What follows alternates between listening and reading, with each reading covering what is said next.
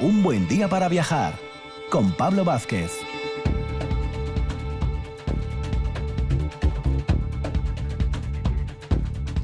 Muy buenos días, Asturias. Sábado 23 de enero, 8 de la mañana. Y cuando dan las 8 de la mañana, un sábado o un domingo en RPA, comienzan dos horas de viaje virtual, de viaje radiofónico, aquí en Un Buen Día para Viajar.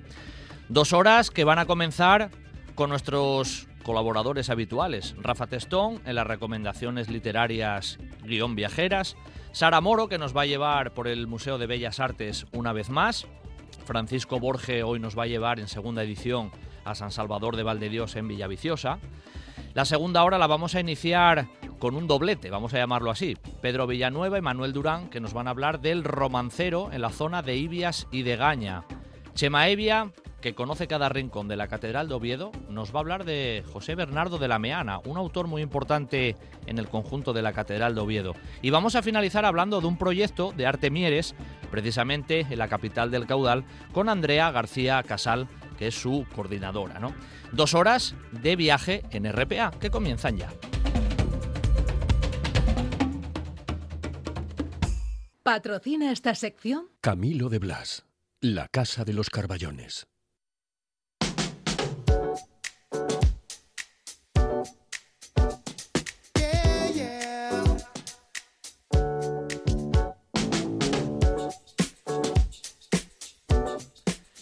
Iniciamos un sábado más, aquí casi delante del cafetín, o a la hora en la que estéis escuchándonos, porque al fin y al cabo siempre hay que recordarlo, también en RPA, en la web, en Radio a la Carta, nos podéis escuchar en, cualquier momento de- del día o de la noche.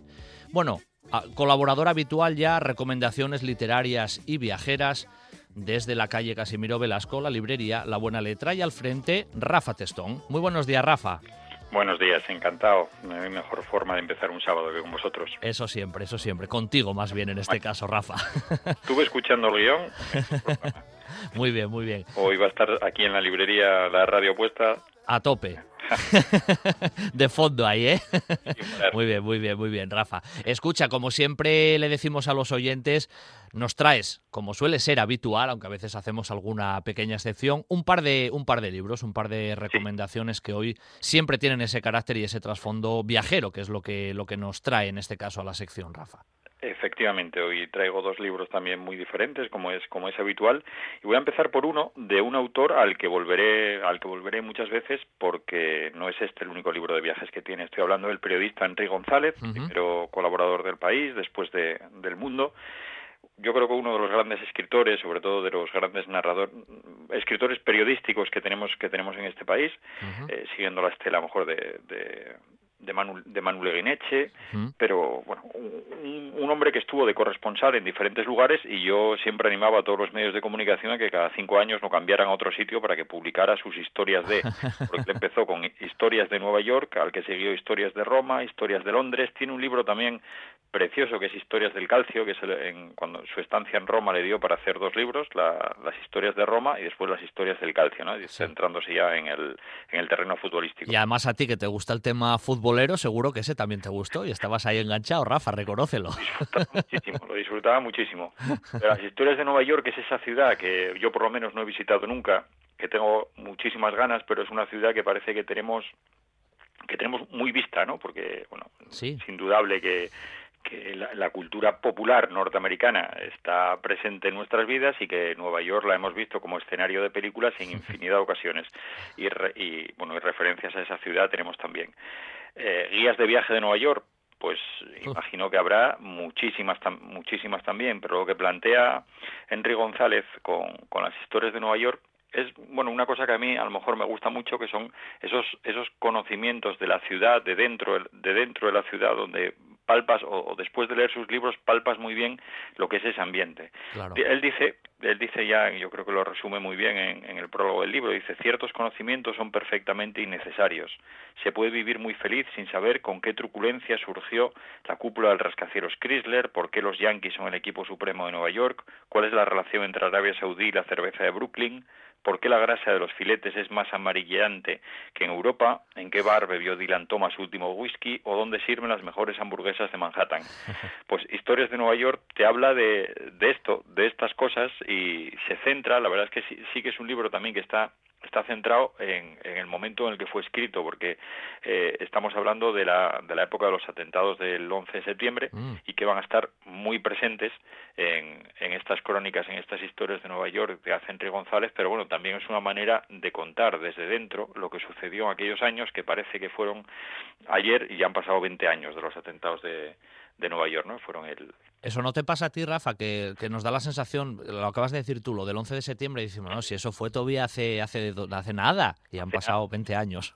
20 años, y de, de eso, de 20 años, y de esos momentos, además, que yo creo que todos recordamos dónde estábamos, ¿no? Cuando, sí, vimos, sí, sí, sí, sí, Cuando vimos las imágenes... Eh, Tal cual. Eh, de los atentados contra las Torres Gemelas. Entonces lo que hace Enrique González en este libro es, es plasmar muy bien ese ese Nueva York real, ese Nueva York de periodista que, que, va a los bares, que habla con la gente, que le interesan las cosas que, bueno, yo, claro. a mí me, me gustan mucho esas cosas que, como él dice, absolutamente innecesarias, pero que son las que, son las que te dan muchas veces el carácter el carácter de una ciudad. Tienes la sensación leyendo si si viendo una película de Woody Allen tienes muchas ganas de ir a Nueva York, pues leyendo las historias de Nueva York de Enrique González te entran también muchísimas ganas de, de visitarlo. Bueno, nos han entrado ya ganas de, de, acercarnos al menos a Enrique González y a, a, esas historias de Nueva York, aunque también ya te digo, tienes que traerme un día las historias de Roma, ¿eh? que ahí, ahí eso ahí me tiras ya un poco ahí también del hilo, Vamos. pero bueno, lo haremos otro otro día. En primer lugar, eh, Enrique González, las historias de Nueva York, no solo no solo traértelo, sino recomendarte ese libro o claro. como siempre recomendar estos libros encarecidamente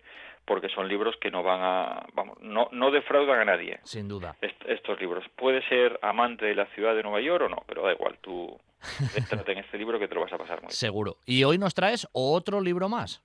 Sí, en este, en este caso traigo un libro que mira, empiezo primero, como hago muchas veces, eh, entonando un mea culpa, que yo lo digo siempre cuando hablo de libros ilustrados, con libros de libros eh, novela gráfica, porque soy muy poco lector de novela gráfica, pese a que me insiste mucho gente que conozco y que conozco bien, que, que tengo que meterme en, en, este terreno y que hay auténticas maravillas. Y cada vez que me recomiendan un libro que me dicen que es una maravilla, me adentro en él y efectivamente es una maravilla. Pero claro. Estoy esperando, estoy esperando siempre a que alguien... Un empujón, ¿eh? Necesitas ahí un empujón. Sí, sí, sí. Para le... Fíjate, los, la balada del norte de Alfonso Zapico. Sí, cierto. Por leerlo y eso es una, es una auténtica joya. Es verdad. Y, y me hablaba muy bien siempre de, de Agustina Guerrero, de una, de una escritora e ilustradora, y en su último libro publicado en Lumen se titula El viaje. Ah. Y en este caso, el viaje que plantea Agustina Guerrero es un viaje a Japón. Por eso lo traemos, lo traemos a esta, a esta sección. Ella tiene un alter ego, un personaje que es la, la volátil, La que es la que emplea siempre, que es su, su alter ego, di- digamos, de la, de la ilustradora, siempre va igual, con un moño despeinado y una camiseta a rayas. Y en este caso lo que plantea es un viaje junto a una de su amiga, junto a, junto amiga, junto a su amiga Loli, y lo que hace aquí es describirnos todo ese viaje a Japón. Entonces, ¿qué, sucede? Como, suele pasar, siempre, porque aquí te va a recorrer dura, durante 10 días Tokio, van a pasar a Hakone, van a llegar a, a, Kioto, vas a ir aprendiendo muchas cosas, porque ellas, ellas, te lo van contando en este diario de viaje de, de, las costumbres también japonesas, cosas sorprendentes, como que siempre sorprende, ¿no? que hay wifi gratis en los supermercados. Se encuentra con también con, con rockabilis japoneses, que parece in, imposible. Te habla de sitios que le fascinaron, como la, sobre todo la isla de, de Miyajima, que es lo que, lo que más fascinación le, produ le produjo, el viaje o el viaje a Hakone, pero después también como sucede mucho en estos viajes, el viaje es un viaje interior, lo que te cuenta, lo que te cuenta esta historia, porque entonces nos podíamos quedar casi con una, bueno, con una radiografía de, de Japón y, claro. y, enfocarlo por ahí. Pero aquí eh, Agustina Guerrero lo que habla es de una etapa de su vida en la que ella plantea este viaje, en la que ella tenía como necesidad de salir porque ella había había bueno había no, no, no me salgo la palabra, bueno, había eh, hecho una, un aborto, ¿no? Había tenido un aborto. Ah, había tenido un, aborto, sí. un aborto provocado por ahí, sí. no, no, un aborto, sino que sí, ella había decidido abortar en un momento, en un momento de su vida y entonces bueno, no es un, imagino, no es una decisión, no fácil, Es decisión fácil y eso le había quedado ahí en la cabeza. Entonces este libro te va contando a la vez que ese viaje que ella va haciendo hacia el exterior, hacia Japón y a ir conociendo todo lo, todo lo que va viendo y lo va escribiendo, pero también ese viaje interior de reflexión, de conversaciones con, con su amiga, que también había tenido algún aborto, eh, en este caso no, no, un aborto, no un aborto provocado, sino aborto espontáneo, que lo había tenido también, y una reflexión sobre el aborto, sobre su condición de, de mujer también, y es eh, esa, ese, ese viaje compartido y ese viaje reparador y sanador también porque te, ayuda a, compartir con esta persona con, con, la que vas. Entonces yo creo que es una forma también, porque a veces en, bueno enfocamos mucho los libros de viaje como el viajero solitario, va a un lugar, te lo va describiendo, pero después a mí me gusta mucho ese trasfondo de este libro porque es ese viaje de amistad, ese viaje que haces con una persona con la que no tienes una, una relación de pareja, sino que es una relación de amistad viajas con ella hacia una ciudad y, a partir hacia un país en este caso y ese viaje exterior se convierte también en un viaje hacia adentro. Un libro maravilloso. Ese ese trasfondo que tú venías a comentar yo creo que tiene ese punto de bueno de interés no que ya no solamente es el viaje a Japón para visitar Japón sino el trasfondo de esa propia historia que ellas o de esa intrahistoria que tenían las dos protagonistas prácticamente en ese sentido bueno de todas maneras soy Rafa quería decirte, como siempre, muchas gracias por, por esas dos historias diferentes que en este caso nos has, nos has traído hoy, el de Enrique González, las, las historias de, de Nueva York, y este libro tan especial de Agustina Guerrero, El viaje que nos lleva a la zona japonesa. Como siempre, muchas gracias y hasta el próximo, Rafa. Hasta el próximo, aquí estaremos. Un abrazo muy fuerte. Camilo de Blas, la leyenda repostera de Oviedo, nace en 1914. Diez años más tarde, y por encargo del alcalde, crea el dulce más representativo de la ciudad, el Carballón, una obra que se convierte en emblema de Vetusta. De generación en generación se transmite durante más de 100 años el buen hacer de Camilo de Blas, igual que los asturianos lo hacen con la pasión de aquel niño con ojos de pícaro que tras el cristal del escaparate degustaba con su mirada la obra magistral de unos grandes artesanos. En Jovellano 7 y Santa Susana 8 de Oviedo, Camilo de Blas. Ahora también en Covadonga 24 de Gijón, Camilo de Blas la Casa de los Carballones.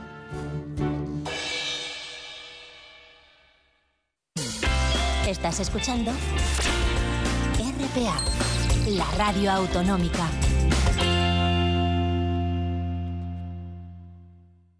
Un buen día para viajar con Pablo Vázquez.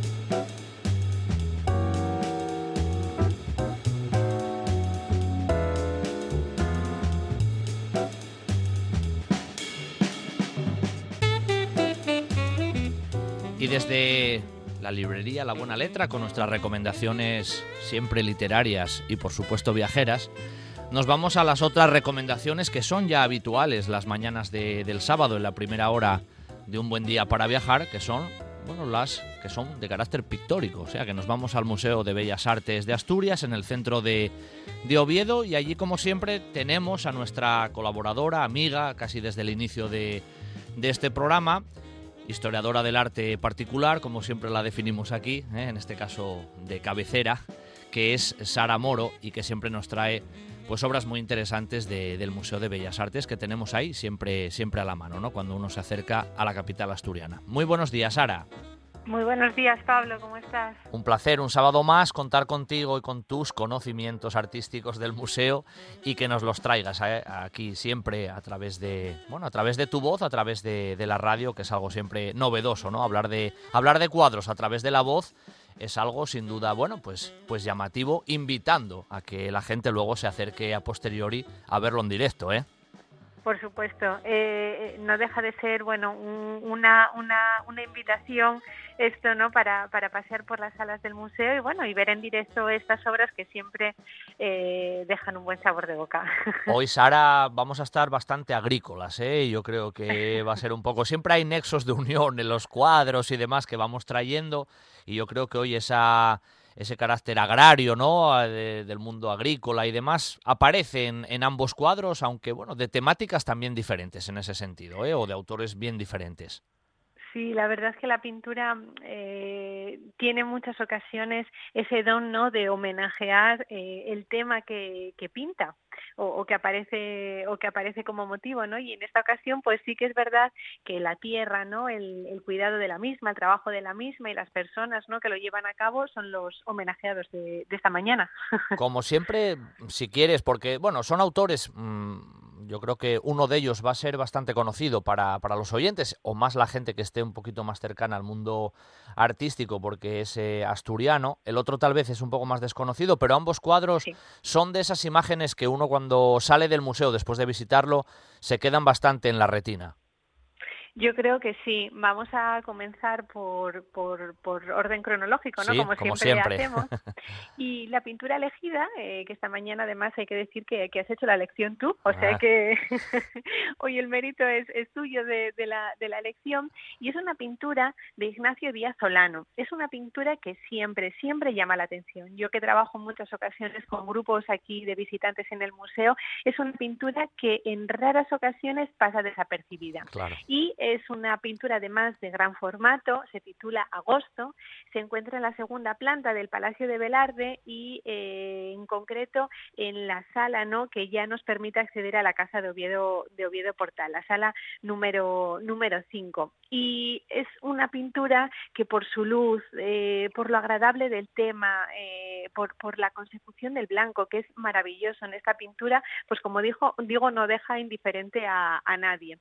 Es además una obra eh, que no pertenece a la, que, no es propiedad del museo, sino que es un depósito del Museo Nacional de, del Prado. Ah, que no deja de ser, bueno, eh, pues siempre estas, em, estos datos, ¿no? Que, que, en un primer golpe de vista nunca se saben y que, bueno, nos hablan también de la buena relación que el Museo de Asturiano tiene con, con, su hermano mayor, ¿no? O con el hermano mayor de todos los museos, que es el Museo del Prado, que como bien, que como bien sabes, bueno, ha o deposita en muchas instituciones nacionales, pues parte de su colección para que eh, ese patrimonio, ¿no? Se disfrute o se ha disfrutado por, por, por por, otros museos y todos, claro, claro, sí, sí, sí. pero es un dato que a veces, es lo, lo, que tú acabas de decir, Sara, que son datos que a veces, bueno, como espectadores, ¿no? Que nos acercamos, pues muchas personas al Museo de Bellas Artes, ese dato lo desconocemos, ¿no? Que sea una propiedad, en este caso del Museo del Prado, y esté ahí como una donación y podamos tenerlo en el, en el Bellas Artes de, de Asturias. Sí, sí, sí. O sea que eh, bueno, muchas de las obras que vemos eh, tienen su propia historia, bueno, y esto forma parte también de, la misma. ¿Quién era, ¿Quién era Ignacio Díaz eh, Olano? Porque a lo mejor así a priori no es el típico nombre que, bueno, que estamos mm, o que tenemos siempre también en el oído, ¿no? a lo mejor es más desconocido para el gran público. Sí, es un nombre quizás, mm, bueno, pues eh, por lo menos en la actualidad, ¿no? Que no tiene la repercusión de otros, ¿no? De sus contemporáneos, pero que en vida o que en su momento un artista, bueno, querido y, valorado. Es un artista que nace en Vitoria en 1860, con lo cual es uno de esos eh, creadores que ya nacen eh, cuando la pintura romántica está, bueno, pues eh, más en su punto alto y que a un heredero un poco de, ese sabor romántico ya va a tener su pintura un tinte mucho más realista. De hecho, bueno, él destaca por, por, por, por las creaciones o por los temas costumbristas, ¿no? que, lleva a cabo y uno de los ejemplos, bueno, pues, pues más aplaudidos, ¿no? Y más conocidos y más bueno es precisamente esta pintura que se titula, creo que no, no lo había dicho, Agosto. Sí, sí. Que como tantos otros creadores eh, se acercó, ¿no? O, intentó que su pintura fuera conocida y concursó en muchas ocasiones en estas exposiciones nacionales de bellas artes, bueno, que tantas grandes obras realmente nos, nos han dejado, es verdad, sí, sí. Y esta pintura, que es una pintura de 1899, es decir, está ya al borde, ¿no? De, o, al inicio del siglo XX, llegó a conseguir una medalla de plata.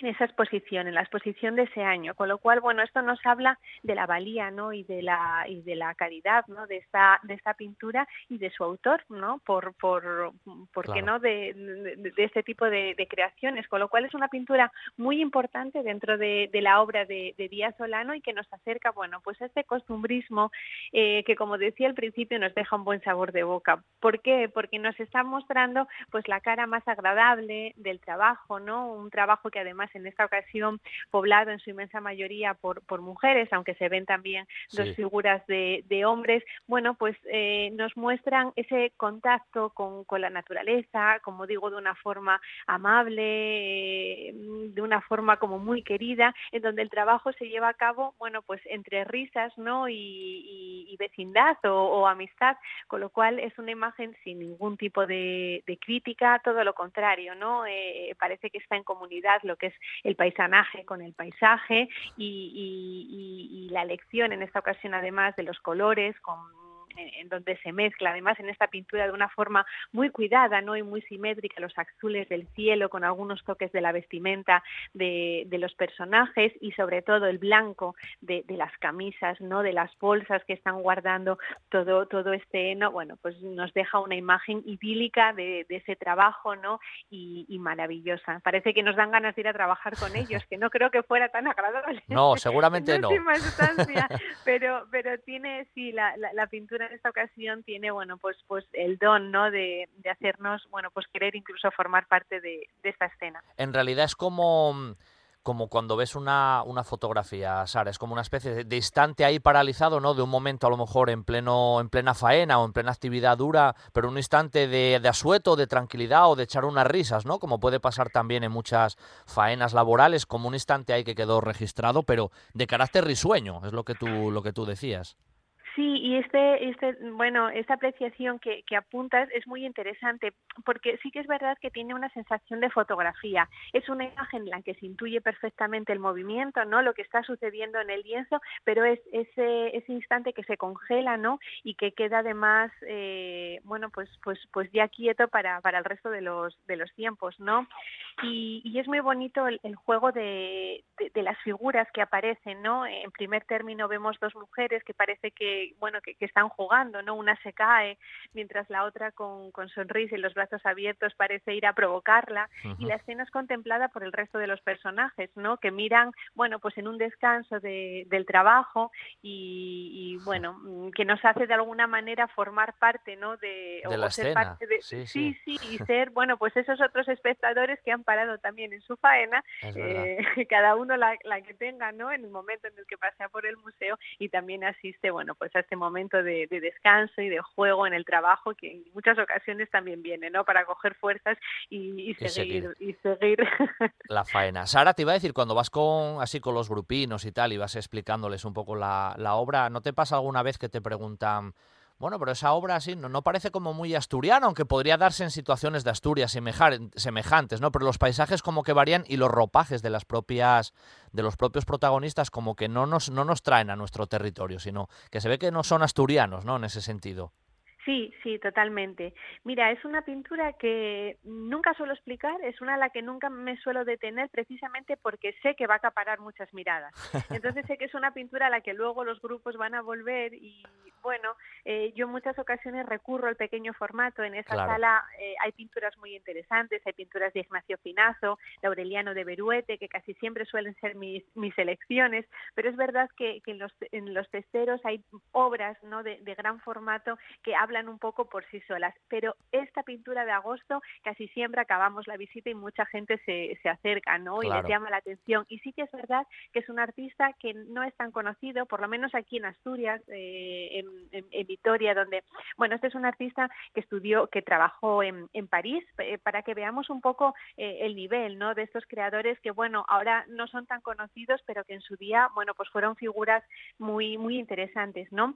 Trabajó en París, en el Teatro de, de, la ópera y también se trasladaría durante una temporada a la ciudad de Roma. Y cuando vuelve a, España ya se va a instalar en, Vitoria y ahí va a ser donde desarrolle eh, el grueso de, su pintura, ¿no? Con lo cual creo que es en el Museo de Bellas Artes de Álava donde se encuentra eh, más número de obras de, de, este artista, con lo cual, bueno, invitamos a los eh, oyentes, ¿no? Que en el momento en el que se pueda viajar fuera de la provincia, aquellos que, que pasen por Álava se acuerden también de este cuadrito del museo, ¿no? De este pedazo de cuadro del museo y bueno, eh, ya con conciencia, ¿no? Vayan a ver la obra de, de Díaz Solano. Sin duda, es una escena muy bonita, la verdad que es uno de esos cuadros que, como decíamos al principio, te quedan, te quedan registrados en la en la mente y aparte llama mucho la atención casi el trabajo laborioso que tiene el cuadro, eh, Sara, casi en esas briznas de, de leno de la, de la paja, ¿no? que prácticamente es como muy realista, es que parece tal cual casi que pintó una a una, la verdad que son, son impresionantes y, y hay muchas, ¿eh? o sea, por eso digo que la obra está, la veo hasta muy dificultosa a nivel técnico. Sí, sí, sin duda, sin duda, mm, porque eh, además del detalle, eh, como tú dices, no, eh, en, en, en, estos además elementos tan pequeños, em, trabaja muy bien la luz, se ven perfectamente las sombras, los colores, como digo, en los blancos, están conseguidos de una, de una manera realmente bella. Y luego además la escena tiene una, una perspectiva muy, muy amplia, nos permite además, crea un horizonte como muy, muy, eh, muy grande, muy, muy denso y vemos esas montañas al fondo con ese celaje azul, con lo cual eh, Olano, Díaz Olano es maestro no solo en los pequeños detalles, sino también ¿no? en crear estas atmósferas, como dices tú, tan realistas y tan contundentes en definitiva, ¿no? que, que convierten en la pintura, en esta pintura, bueno, pues en una obra maestra ¿no? dentro de su producción y que como decía llegó a conseguir la medalla de plata, que era un muy, muy buen premio en esas exposiciones nacionales. Bueno, y ahora vamos a pegar un cambio, porque del costumbrismo de Díaz Olano vamos a, otras escenas también muy de carácter costumbrista, pero mucho más cercanas al terruño asturiano. ¿eh? Eso sí, que la diferencia se nota muy bien. Y el cuadro que nos traes también hoy es otro de esos cuadros, yo digo casi también icónico del propio museo, ¿no? cuando hablamos de temática asturiana. Sí, sin duda. Damos un paseo por el museo, nos trasladamos del Palacio de Velarde a la ampliación, concretamente a la primera planta, y eh, dentro de toda la pintura asturiana del siglo XX, eh, de la primera mitad sobre todo, ¿no? que tenemos ahí expuesta, con artistas como eh, tan conocidos ¿no? como Nicanor Piñole, Evaristo Valle o, Mariano Moré, se encuentra otra figura clave del siglo XX asturiano como es Paulino Vicente el Viejo. ¿no?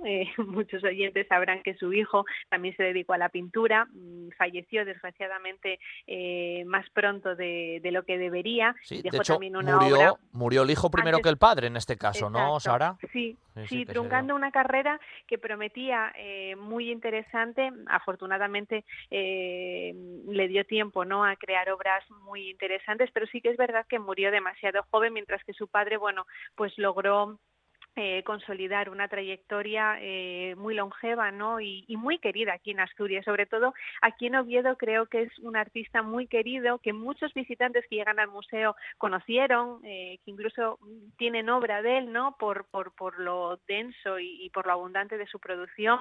Y bueno, en el museo contamos con una de sus obras estrellas sin ningún tipo de duda, que es la conocida o la denominada como Dandecha.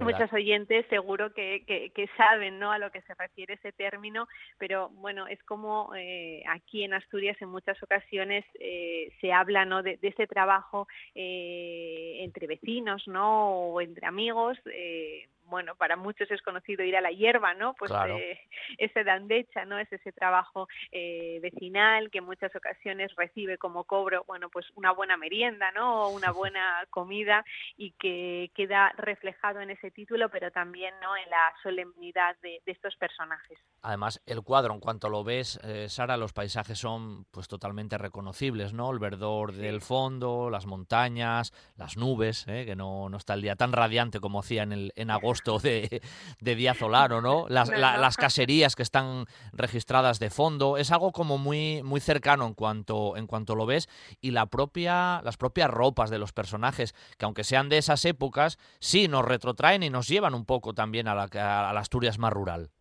Sí, a diferencia efectivamente de, lo que nos decías tú en la anterior, ¿no? Que cuando lo ves reconoces que o te das cuenta de que no estamos en Asturias, aquí sí, ¿no? Eh, ese paisaje del fondo tan maravilloso, esas nubes que aquí eh, nos recuerdan precisamente a artistas vascos, ¿no? De, principios del 20 y que aquí vemos esa nube densa, ¿no? Tan habitual en, en Asturias que además se junta con la montaña.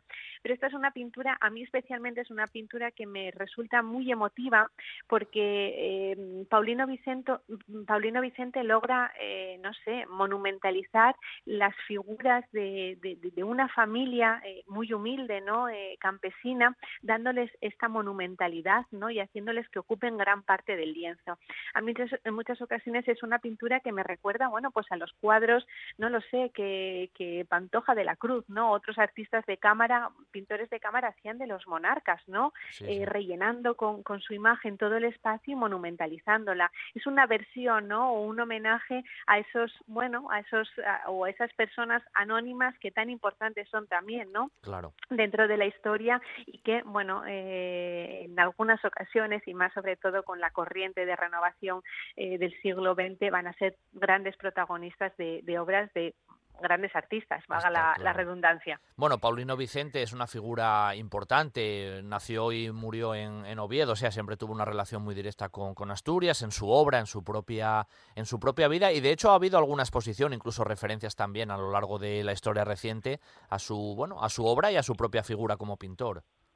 Sí, nosotros aquí en el museo, eh, bueno, en los meses finales de 2015 y principios del 16 se le hizo un, homenaje, ¿no? En, su en el 25 aniversario de, su nacimiento, bueno, pues que aglutinó eh, ya no solo obras que tiene el museo, sino otras, eh, bueno, que conservaba la, la familia, ¿no?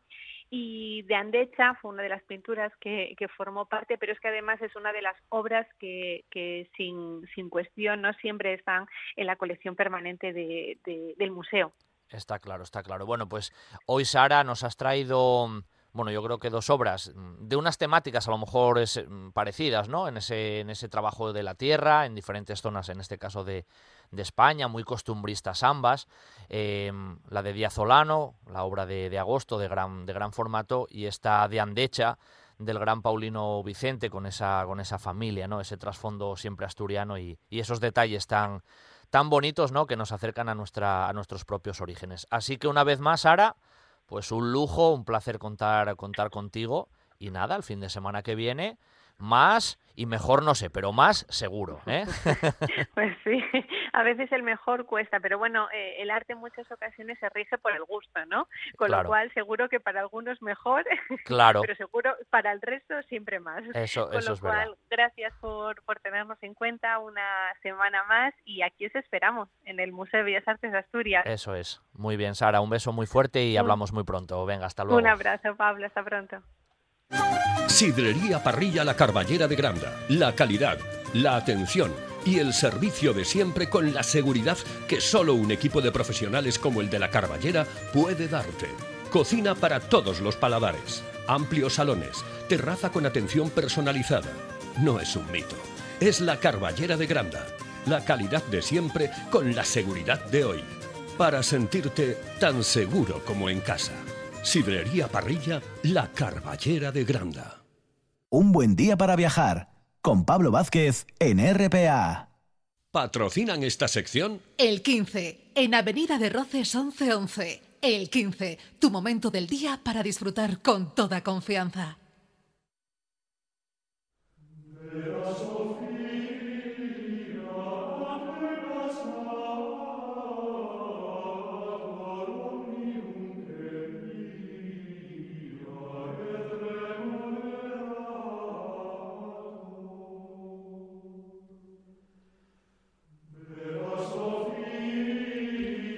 Desde el Museo de Bellas Artes de Asturias, con nuestra historiadora del arte Sara Moro, nos vamos con uno de nuestros colaboradores más habituales. Bueno, siempre los sábados tenemos fijadas ¿no? estas secciones eh, literarias, pictóricas y en este caso históricas, ¿eh? porque cuando hablamos del reino de Asturias, hablamos del propio reino, pero hablamos también del legado que nos quedó durante esos dos siglos prácticamente de duración del reino Astur. ¿no?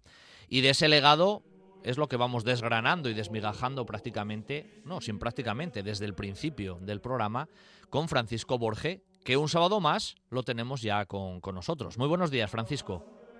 Buenos días, Pablo. Buenos días a todos. Hoy, hoy vamos a seguir ¿eh? en, una segunda, en una segunda edición para, digamos, culminar todo lo que quedó pendiente y las cosas nuevas que nos vas a aportar sin duda de la iglesia de San Salvador de Valdedios, ahí en tierras de Villaviciosa, ¿no? que el otro día hablábamos bueno, pues también un pelín de sus orígenes, de la propia figura del rey Alfonso, del porqué de esa, de esa construcción, pero todavía quedan cosas pendientes que hoy nos vas a dilucidar sin duda, Francisco. Sí, bueno, vamos a hablar arquitectónicamente mm, y ornamentalmente del templo. El templo es una especie de, es una especie de, de arqueta, es una arqueta eh, arquitectónico, es un trasunto arquitectónico de, lo que sería una arqueta de estas típicas de la época del periodo, ¿no? De recogida de reliquias. Eh, y en este caso, pues bueno, se trata de darle un marco arquitectónico, pues a lo de siempre, ¿no? A la teología cristológica y un, marco solemne, muy solemne, a la Eucaristía.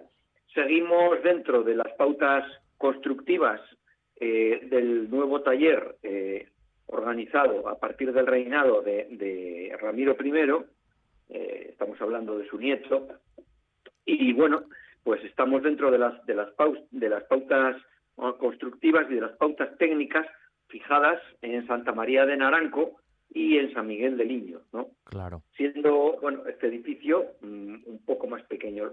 Estamos hablando del abovedado total de los espacios. En San Salvador de Valdedios no hay ningún espacio que no esté abovedado en cañón. en, bóveda semicircular. Es como un paso, un paso más, ¿no? Con respecto a lo mejor a ese mismo taller, a lo que se había hecho en el Naranco, por decir un, ejemplo, ¿no, Francisco? Bueno, es un edificio, es un edificio diferente, claro. Eh, se están reduciendo las dimensiones. El otro día hablábamos de que se aproximaban las dimensiones del Liño, pero el Liño es un edificio mayor. El Liño mide 10 por 20 metros. estamos dentro de las mismas dimensiones de este pabellón tan, tan peculiar de, que está que está media milla más abajo, ¿no? Que de, Naranco, de Santa la actual conocida iglesia de Santa María de Naranco, que mm. solo fue iglesia a partir del, del siglo XII, con seguridad. Estamos hablando, en el caso de Naranco, de unas dimensiones de 10 por 20 pies drusianos en algo en ambos edificios, que debe ser lo único que se parecen realmente, pero en, en Valdedios estamos hablando de una reducción de esas dimensiones. El otro día hablábamos de 10 por 20 metros, pero hay que matizarlo, ¿no? son 8 por 16 metros. Sí que se sigue conservando la misma unidad de medida, se sigue trabajando con el famoso pie drusiano, que es un pie eh, campamental romano, es un pie que, que la gente del entorno eh, social, técnico, visigodo, tenía que, que, tenía que conocer muy bien, puesto que los visigodos ya desde el siglo IV eran, eran federados militares del pueblo romano, y en el ámbito castrense ellos tenían que desenvolverse y tener sus propios, como pueblo federado, eran, operaban independientemente, con cierta independencia, seguramente tanto técnica como de como militar, aunque al final estaban subordinados siempre a sus superiores, siempre eran romanos, pero quiero decir con esto que ellos seguramente eh, elaborarían sus propios campamentos y las pautas técnicas de su mundo eran romanas, claro. Claro. A veces al hablar de estos pueblos bárbaros estamos olvidándonos de que no estamos refiriéndonos a caracteres étnicos, sino que son grandes grupos sociales. Simplemente eh, lo que llamamos como visigodos, eh, ahí confluían un gran, gran número de pueblos, ¿no? Lo que pasa es que el edificio político pues estaba liderado por un caudillo y a veces por un rey godo. Entonces, estas pautas técnicas eran romanas. Y así se explica eh, que, tanto, que tanto en la arquitectura visigoda como en la posterior arquitectura de repoblación se esté utilizando este, este pie drusiano, que es exactamente la tercera parte de un metro. y entonces, eh, este edificio mm, de Valdedios eh, realmente sigue con las pautas técnicas, pero eh, es una simplificación respecto a la arquitectura del taller, eh, digamos, podríamos llamar ramirense, que, elabora las obras de Naranco. Algo, algo que dijiste al principio, Francisco, que, me llamó la atención, pero que bueno, ya has hecho más referencia en otras veces, el trasfondo teológico, ¿no? Al fin y al cabo, cuando se diseñaban estas obras, ya no solamente era la cuestión puramente arquitectónica, casi podemos decir que en la elaboración había un estudio teológico. Sí, totalmente. Bueno, aquí en este caso eh, eh, lo que domina es la cristología, ¿no? Como muy bien definió García de Castro en un reciente trabajo, de los muchos que tiene, que ahora mismo no, me acuerdo exactamente cuál es, pero no estamos hablando de, no estamos hablando de objetos arquitectónicos, estamos hablando de objetos litúrgicos. Estos edificios son objetos litúrgicos. Quiere decir que tanto su morfología como su decoración, como tú muy bien dices muchas veces, nada se deja al azar y todo obedece a una funcionalidad que evidentemente no es otra que la religiosa y la litúrgica y esto mm, todo gira en torno a, pues al sacrificio ¿no? de la liturgia que es el tema de la Eucaristía sin duda entonces nos encontramos con un edificio que es, es es, es un puro ornato, o sea, transmite una imagen de armonía plena. Eh, es, eh, es uno de los ejemplos más perfectos o sea, donde mejor se aprecia eh, el esquema basilical, es, digamos, un edificio que, transmite perfectamente el esquema basilical de, volúmenes paleocristiano, pero a una escala de, objeto que podríamos llamar artístico si no fuera porque está imbuido de ese, de ese objetivo, o sea, la armonía que transmite a visual mm, no tiene otro objeto que el de, que el de adornar o dar ornato a la teología que envuelve y al acto eucarístico que se va a desarrollar dentro de él, que no es otro que la que, que, la que, transportar al, al, fiel a, a, la comunión con Cristo. Claro, claro. Entonces, sí, lógicamente, pues, pues el ornato tiene que ser el máximo posible, ¿no? Y aquí se logra con una armonía muy diáfana, ¿no? Puesto que al, reducir eh, las dimensiones de aquella arquitectura basilical monumental de época paleocristiana a, unas dimensiones eh, muy humanizadas, muy de, objeto sacro, ¿no? Eh, pues la percepción que se consigue es de, totalidad, es decir, se, llega a admirar la obra, la, la, sensación de euritmía, de, armonía que se transmite al, al espectador es, mm, pues eso, de una gran plenitud, puesto que abarcamos eh, dentro de nuestro campo visual somos capaces de abarcar la obra arquitectónica al completo, ¿no? que nos está transmitiendo ese mensaje, ese mensaje teológico. Claro. Hablamos entonces de un edificio de eso, de, de, 24 por 48 pies, que son que son 8 por 16 metros, y en ese y en ese espacio pues pues está muy armónicamente distribuido según las pautas descritas por, por los tratadistas, agrimensores y arquitectos clásicos, como Marco Vitruvio, está muy bien distribuido funcionalmente todo el edificio. ¿no? Pues nos encontramos con un antecuerpo que tiene cuatro módulos de ancho, es decir, se establece un módulo, bueno, convencionalmente, ¿no?, de seis pies, ¿no? Entonces se repite, que son dos metros, se repite cuatro veces en ancho y ocho veces en, en longitud, con lo cual llegamos al, al, doble cuadrado este, ¿no?, de, de 8 por 16 metros. Entonces, hay, hay una división en tres, en tres, en tres espacios, ¿no? Que, que eh, el cuerpo central es el doble del, de, tanto del santuario como del antecuerpo.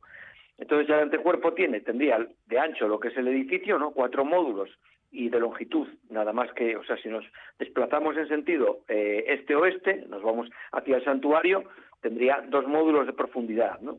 Es decir, es decir, eh, 6 y 6, 12, serían 12 pies, ¿no? Está todo, está todo muy ordenado y reglamentado.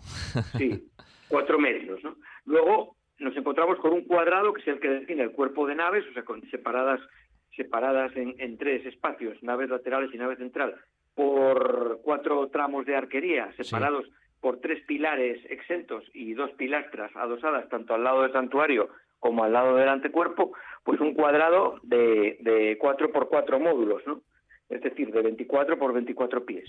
Y luego resta un espacio equivalente al del antecuerpo, que sería el santuario, que serían otros, otros cuatro módulos de en anchura, todo el ancho del edificio, y eh, dos módulos de profundidad.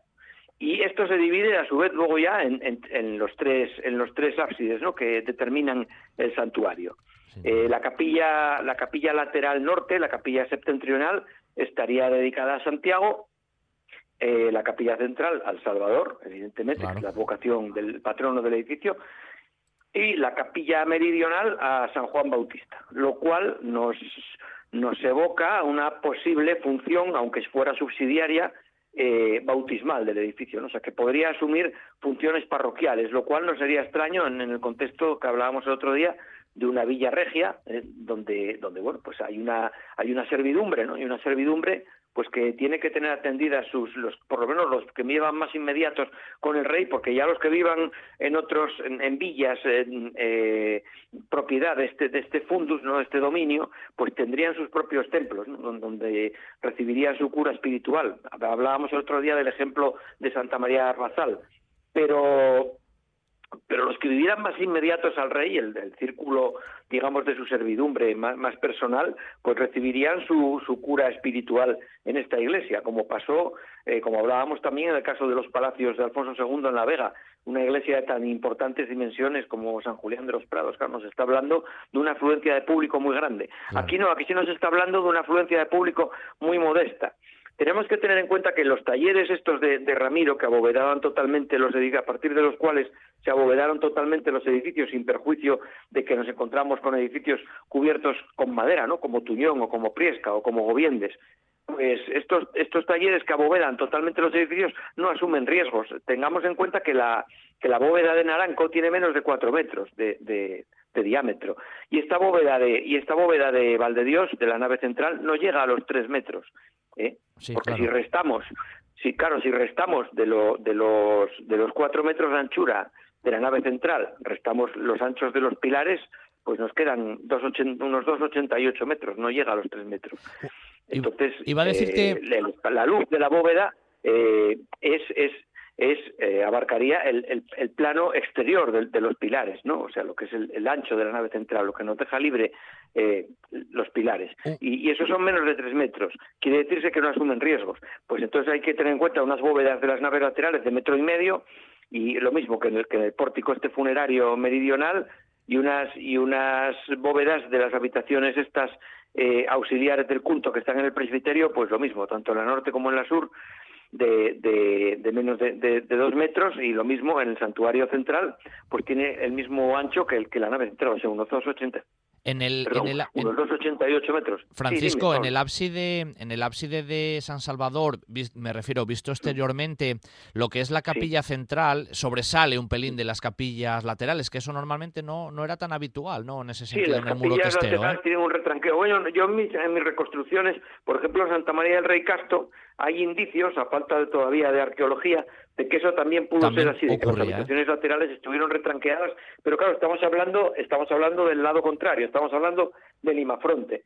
Normalmente lo más frecuente era que si había un triple ábside el muro testero fuera único, es decir, que en un solo muro se abarcaba eh, todo el todo el plano de, los tres de los tres ábsides, no, de los tres santuarios. Y lo que se hacía era articular la unión de estos y, los remates de las bóvedas en el muro eh, axialmente con contrafuertes para, para reforzar ese muro testero que normalmente además solía ser más ancho. Aquí los contrafuertes se sustituyen en el testero me refiero porque en los muros laterales sí que hay sí que hay contrafuertes constructivos eh, esto es debido a la gran altura que alcanza, que alcanza el edificio. Claro, estamos hablando de unas naves, de unas naves laterales que triplican su anchura en, alto, ¿no? Y de una nave central que duplica, eh, que duplica su anchura en alto. Lo mismo que el, que el ábside central, ¿no? Oye, ese pórtico, eh, ese pórtico funerario que tú has hecho ya en, bueno, tanto el otro día que comentaste algo como, como hoy que lo has ido mencionando así un poco sobre la marcha, ese pórtico funerario se añadió posteriormente, pero tampoco mucho más tarde, ¿no? A ver, vamos a ver, no tenemos una data precisa para la primera fase del edificio. Vamos a ver, que el edificio tuvo dos fases, porque esto viene, viene a, colación de, lo que me estás preguntando y ya de paso rematamos este asunto. El edificio tiene dos fases claras eh, y las dos son probablemente dentro del reinado de Alfonso III.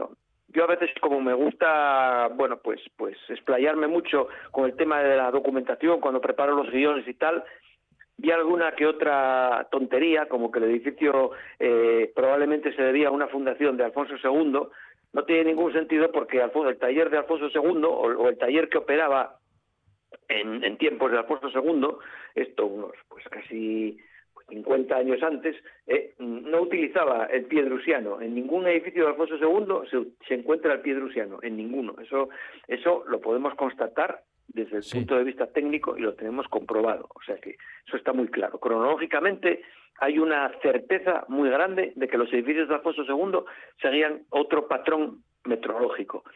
Entonces, el edificio se construyó a partir de 866, con total seguridad, o, bueno, al menos de 848. Si fuera una, de 842, quiero decir, si fuera una creación de su abuelo, o sea, de Ramiro I, eh, podríamos también estar en lo, en lo cierto, dentro de, lo razonable, de parámetros razonables, pero mm, de Alfonso II, no. Mm, imposible, no, no puede ser. Entonces, eh, sí, sí, entonces sabemos que, que la reforma del edificio se consagró en 893, el 16 de septiembre de 893. No sé si otro día dije 892. No, no, dijiste 93, dijiste 93. Vale, pues, pues mejor porque, porque en algún lado vi por ahí escrito 92 y está mal. Entonces tenemos constatado porque el pórtico, el pórtico este sur eh, se hizo, se remató antes de la decoración pictórica. Es decir, probablemente se había hecho una iglesia que carecía de este pórtico sur y de decoración pictórica o que tenía otra decoración pictórica y que además el antecuerpo eh, no tenía tribuna, es decir, que es fácil que el tramo de naves llegara hasta la entrada. Eh, que, la tribu que la longitud del edificio fue la misma siempre, o sea, eh, que se planificó en torno a un doble cuadrado, esto lo podemos constatar también con total seguridad. ¿Por qué? Pues porque de haberse, de haberse previsto, eh, de haberse hecho la tribuna añadiéndola, digamos, al edificio, al, edificio preexistente, que hubiera sido de proporciones cortas, en vez de ser un doble cuadrado, pues sería un cuadrado y medio, o sea que tendría, tendría cuatro módulos de anchura por seis de longitud, en vez de por ocho. Pero de esto, de haber sido así esto, quiere decirse que el edificio que se hubiera añadido de la tribuna hubiera sido mucho más perfecto de lo que es, y me explico. La tribuna está añadida a, un cuerpo ya, ya existente, ¿eh? Eh, no modificando el proyecto, sino simplemente eh, derribando los, los pilares o, suprimiendo tramos de arquería y, y esto nos habla de que esto fue así, el acceso. Esta tribuna tiene un acceso totalmente anormal. es decir, el acceso a la tribuna se realiza inhabilitando parte de la nave meridional del templo. Si se hubiera hecho una tribuna ex novo, ¿eh? el acceso no, no hubiera sido tan chapucero, se hubieran utilizado las habitaciones laterales que apoyan el piso alto de la tribuna, en la planta baja, se hubieran utilizado al menos una de ellas para facilitar un acceso al piso alto. No sé si me explico. Sí, sí, sí, sí, la idea queda clara además. entonces está muy claro que esto, como esto no se hizo así, quiere decir que, la tribuna se añadió a una estructura constructivamente preexistente, porque se inhabilitó la, nave lateral sur para hacer un acceso a la tribuna, puesto que el espacio que restaba en, el pórtico era totalmente insuficiente para, para hacerlo. Además, como se necesitaban unas habitaciones, unas habitaciones laterales en el piso alto, pues claro, esto, imposibilita, si tú quieres dos habitaciones, es imposible que, tú hagas un acceso en esos cuerpos laterales eh, en que se modificó la estructura del antecuerpo occidental. Entonces se inhabilita parte de la nave lateral sur, concretamente eh, el, el, primer tramo de arquería más parte del segundo. Prácticamente a la nave lateral sur, eh, el primer tramo de arquería, el más, el más el más a poniente es imposible utilizarlo porque porque no hay sitio eh, literalmente para entrar. Bueno, hay, menos de un metro, se entraría incómodamente. O sea, tú tienes que pasar entre el pilar exento y la escalera, tienes que pasar de lado casi. Sí, sí, sí, sí. No sé si me, estoy explicando bien. Quedó, quedó bien, sí, sí. La idea, la idea queda bastante clara. Además, como el tiempo corre tan rápido en esta sección, pues te iba a decir que, claro, nos queda hablar de nos queda hablar de la cuestión de la pintura también, que no, no hemos hecho referencia. Mete, si quieres, metemos alguna pincelada de lo que tú quieras, porque nos quedan dos, dos minutinos, venga. Pues la, tanto la escultura del templo como la pintura, eh, hay, aquí hay dos, dos tradiciones. Se trata de mezcladas de una ejecución local, como ya muy claramente señaló García Castro, para las piezas originales, porque luego también hay piezas de expolio.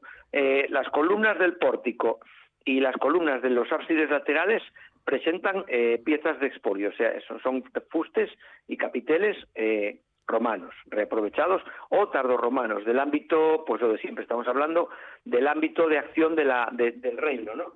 del noroeste hispánico, sobre todo. Y y luego eh, hay otros que son de tradición asturiana, pero que el modelo es del bizantino medio, es decir, nos estamos hablando desde tiempos de Justiniano para adelante. Eh, cuando el, cuando el arte bizantino se esquematiza mucho, se abandonan casi completamente los modelos clásicos, el típico capitel corintio con hojas de canto, se abandona en favor de capiteles troncocónicos o troncopiramidales que van a parar a un abaco recto en la parte superior o a un cimacio. Y este es el modelo que, que se consagra en, en el, en el prerrománico asturiano en este taller de, Alfonso III, sin descuidar las piezas de espolio o, o también eh, capiteles tallados eh, según el modelo clásico, como pueden ser los de Goviendes o los de Naranco, ¿no? según el modelo corintio típico. Entonces, por ejemplo, en los capiteles del pórtico funerario nos encontramos con modelos claramente, claramente bizantinos, o sea, de inspiración oriental o incluso de inspiración andalusí con motivos vegetales que recuerdan mucho los, los motivos de las yeserías y de los y de los y de los adornos que en este tiempo se estilan en, las tierras del Emirato eh, o sea, en, al, andaluz. Y, y, la, y sin embargo la talla es local y los modelos los modelos arquitectónicos son bizantinos que podríamos seguir refiriéndonos al andaluz porque al andaluz tampoco tiene grandes creaciones originales, se nutre también de Bizancio, como se demuestra cuando se instituye el califato y Abderramán III construye, construye su famosa ciudad, ¿no? Medina Zara, que, que importa montones de arquitectos bizantinos, ya casi en época de la dinastía macedonia. Y en la pintura, pues ocurre exactamente lo mismo. Se están abandonando los modelos clásicos. Por ejemplo, en las naves laterales se recurre en los muros se sigue recurriendo a los, a los casetones eh, de hexágonos y, octógonos y los ángeles eh, que nos encontrábamos en los muros laterales de las, o sea, en las naves laterales de Santullano. También en los ábsides nos encontramos con las mismas arquerías ciegas articulando los que en Santullano y en sus bóvedas nos encontramos con idénticos motivos tratados de una forma un poco más un poco más sintética y geometrizada que en Santullano, o sea, largos hexágonos que interconectan por sus vértices y en medio de ellos eh, quedan unos cuadrados que se decoran con rosetas vegetales. Se pierde cromatismo y se gana en geometrización. Eh, y esto es todo lo que queda de los motivos de Santullano. Luego nos encontramos con otros motivos que son muy complejos y que evocan un poco ya, van llamando a, lo que luego serían los entrelazos, porque hay mucha geometrización a los entrelazos estos irlandeses de los códices, de los códices eh, célticos de los siglos XI y XII. Eh, hay mucho entrelazo, hay, hay círculos, coronas circulares, en su centro se forman unas esvásticas que se, digamos que se proyectan en diagonal y entre dos círculos y dos cuadrados se forman unos, unos losanges eh, cóncavos y estas eh, esvásticas que se prolongan en diagonal desde el centro de los círculos van formando entrelazos con todos estos motivos.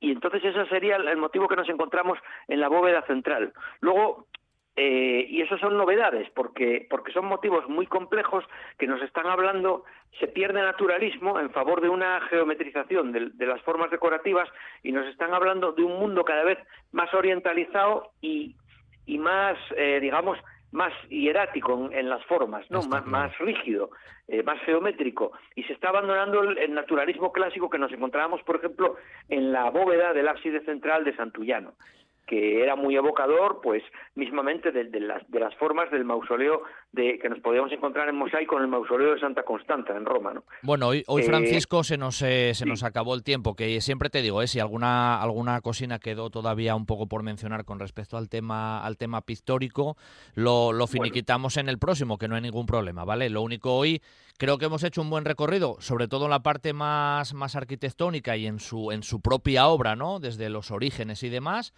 Y yo creo que más o menos vamos, vamos finiquitándolo. Lo repito, si el fin de semana que viene nos queda alguna cosa pendiente, lo, lo hacemos y ya está. Para eso, para eso está la bueno, Será muy interesante también, eh, perdona, elaborar seguramente una síntesis de características, ¿no? En algún momento de todo. Claro un recorrido de síntesis a lo largo de todo lo que hemos venido y lo que nos, un poco que nos queda todavía por ver. Sin duda. Eh, entonces, en esa síntesis podemos meter muchas cosas. Lo haremos, lo haremos. Pero bueno, eh, lo dicho, poco a poco, porque la sección en este caso es tuya. Así que, Francisco, una vez más, gracias, un abrazo y hablamos el sábado, el sábado que viene.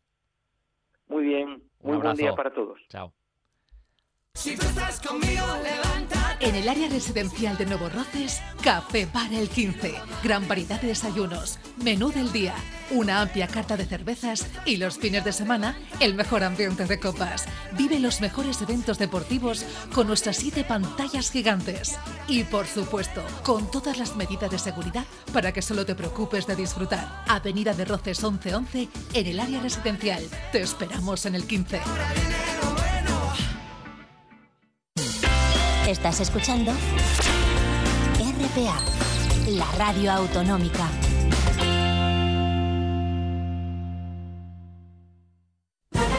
Ven a conocer el Cuetu, el Museo de la Guerra Civil Española y de la historia bélico-militar del país.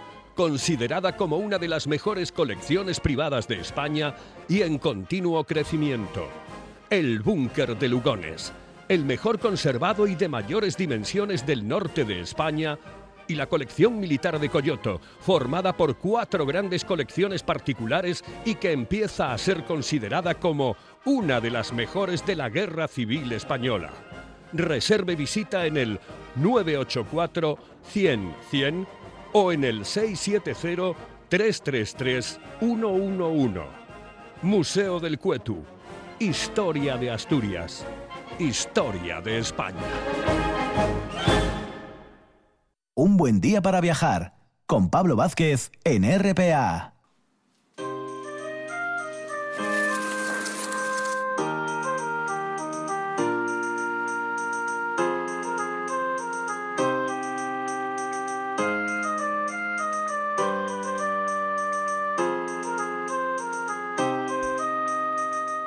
Nos queda tela por cortar en esta, bueno, en esta segunda hora que apenas, apenas iniciamos de este sábado, día 23 ya de, enero, casi cerrando prácticamente ya el, el, mes, como pasa el tiempo.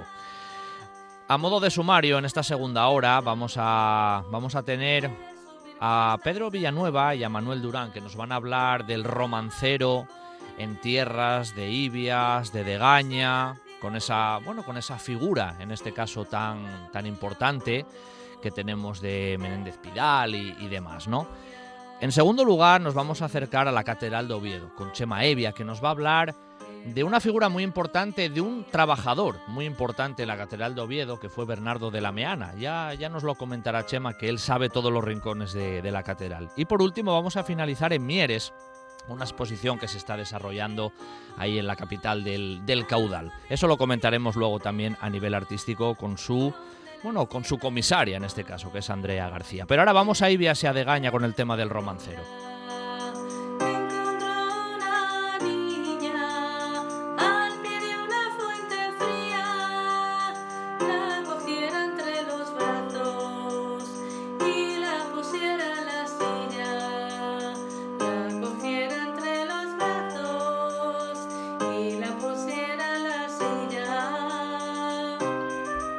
Para hablar de esta cuestión del romancero, de lo que es un romance, de la unión que hay entre la historia y la leyenda en este sentido, y de los concejos de Ibias y de Degaña, tenemos, bueno, hoy a dos personas ¿eh? que vamos a tratar directamente con ambas. Una de ellas ya amiga del programa porque ha entrado en varias, en varias ocasiones, es politólogo, gran divulgador cultural, miembro del Foro Jovellanos, eh, Pedro Villanueva, al que ya presento. Buenos días, Pedro. Buenos días, Pablo, ¿qué tal? ¿Qué tal estamos por ahí? Todo bien, todo bien. Y paso a presentar también, eh, porque los dos están en esta, en esta aventura, en este sentido, a Manuel Durán, él es eh, periodista, fotógrafo, también gran, gran divulgador cultural, y también lo tenemos ya al otro lado de la línea. Muy buenos días, Manuel. Buenos días, Pablo. Encantado de estar en esta, en esta sesión tan cultural y tan divulgativa. Un placer teneros a los dos ahí mano, a mano. ¿eh? Y vamos a hablar unos minutos de, bueno, de este trabajo que en realidad vosotros lleváis, lleváis desarrollando un tiempo, que ya ha ido saliendo también a nivel de, de prensa, ¿no? Pero que en este sentido, hombre, el 2020 no ha sido muy, propicio, como siempre comentamos aquí, por, por, lo que todos ya sabemos, que no hace falta caer en la redundancia, pero que a lo largo del 2021 seguramente las cosas vayan, vayan cambiando y el romancero en esa zona de Ibias y de Degaña vuelva, vuelva, a ser, vuelva a ser protagonista. Pero lo primero que os voy a preguntar, y en este caso tal vez más a Pedro, ¿cuándo, ¿cuándo empezó esta aventura? ¿Por qué? ¿Qué buscabas ahí rascando ahí en el tema del romancero? ¿Por qué empezó esta, esta historia, Pedro? Bueno, eh, primeramente decirte que efectivamente, ¿no? Que son tiempos eh, aciagos, ¿no? Pero luego si, si los dedicamos al trabajo y dedicamos a, a tener preparado en el hangar lo que queremos cuando, cuando las cosas mejoren, pues eh, es una buena manera ¿no? de hacer positivo lo negativo. Y en este caso, pues, este proyecto eh, se enfoca en ese, en, ese tema, ¿no? Eh, a ver, esto surge pues un poco por precisamente ese primer romance, ese primer romancero que recoge Menéndez Pidal en 1910 en su viaje por, por las tierras asturianas, ¿no? Y ese primer romance lo recoge en Cerredo y, y bueno, lo recoge ahí con el tema del caballero burlado y la infantina, ¿no? Ese caballero que va a, a, caballo, ¿no? Y se encuentra con una con una niña, ¿no? En una fuente fría, como dice la canción, y, y le ofrece pues que se suba al caballo, ¿no? Todo eso tiene esas connotaciones eh, amorosas y, demás, ¿no? Pues ella le dice que, que, es malata, hija de la malatería, ¿no? Que es, es, es, leprosa, hija de la leprosería. Pues bueno, ahí sale un poco el tema de, de empezar a contactar y ahí es donde me encuentro con Manuel, ¿no? Con, con ese con ese pedazo de, de, de divulgador, de, de, historiador, ¿no? Que, que, que, tiene ese amor hacia el romancero, que es experto en ello además, y, y, bueno, pues eh, también nos une las, las, raíces de la tierra y decidimos buscar eh, y ponernos en contacto con la Fundación Ramón Menéndez Pidal en Madrid para, para ver qué hay del, del romancero de Degaña Ibias. Y ahí está pues, pues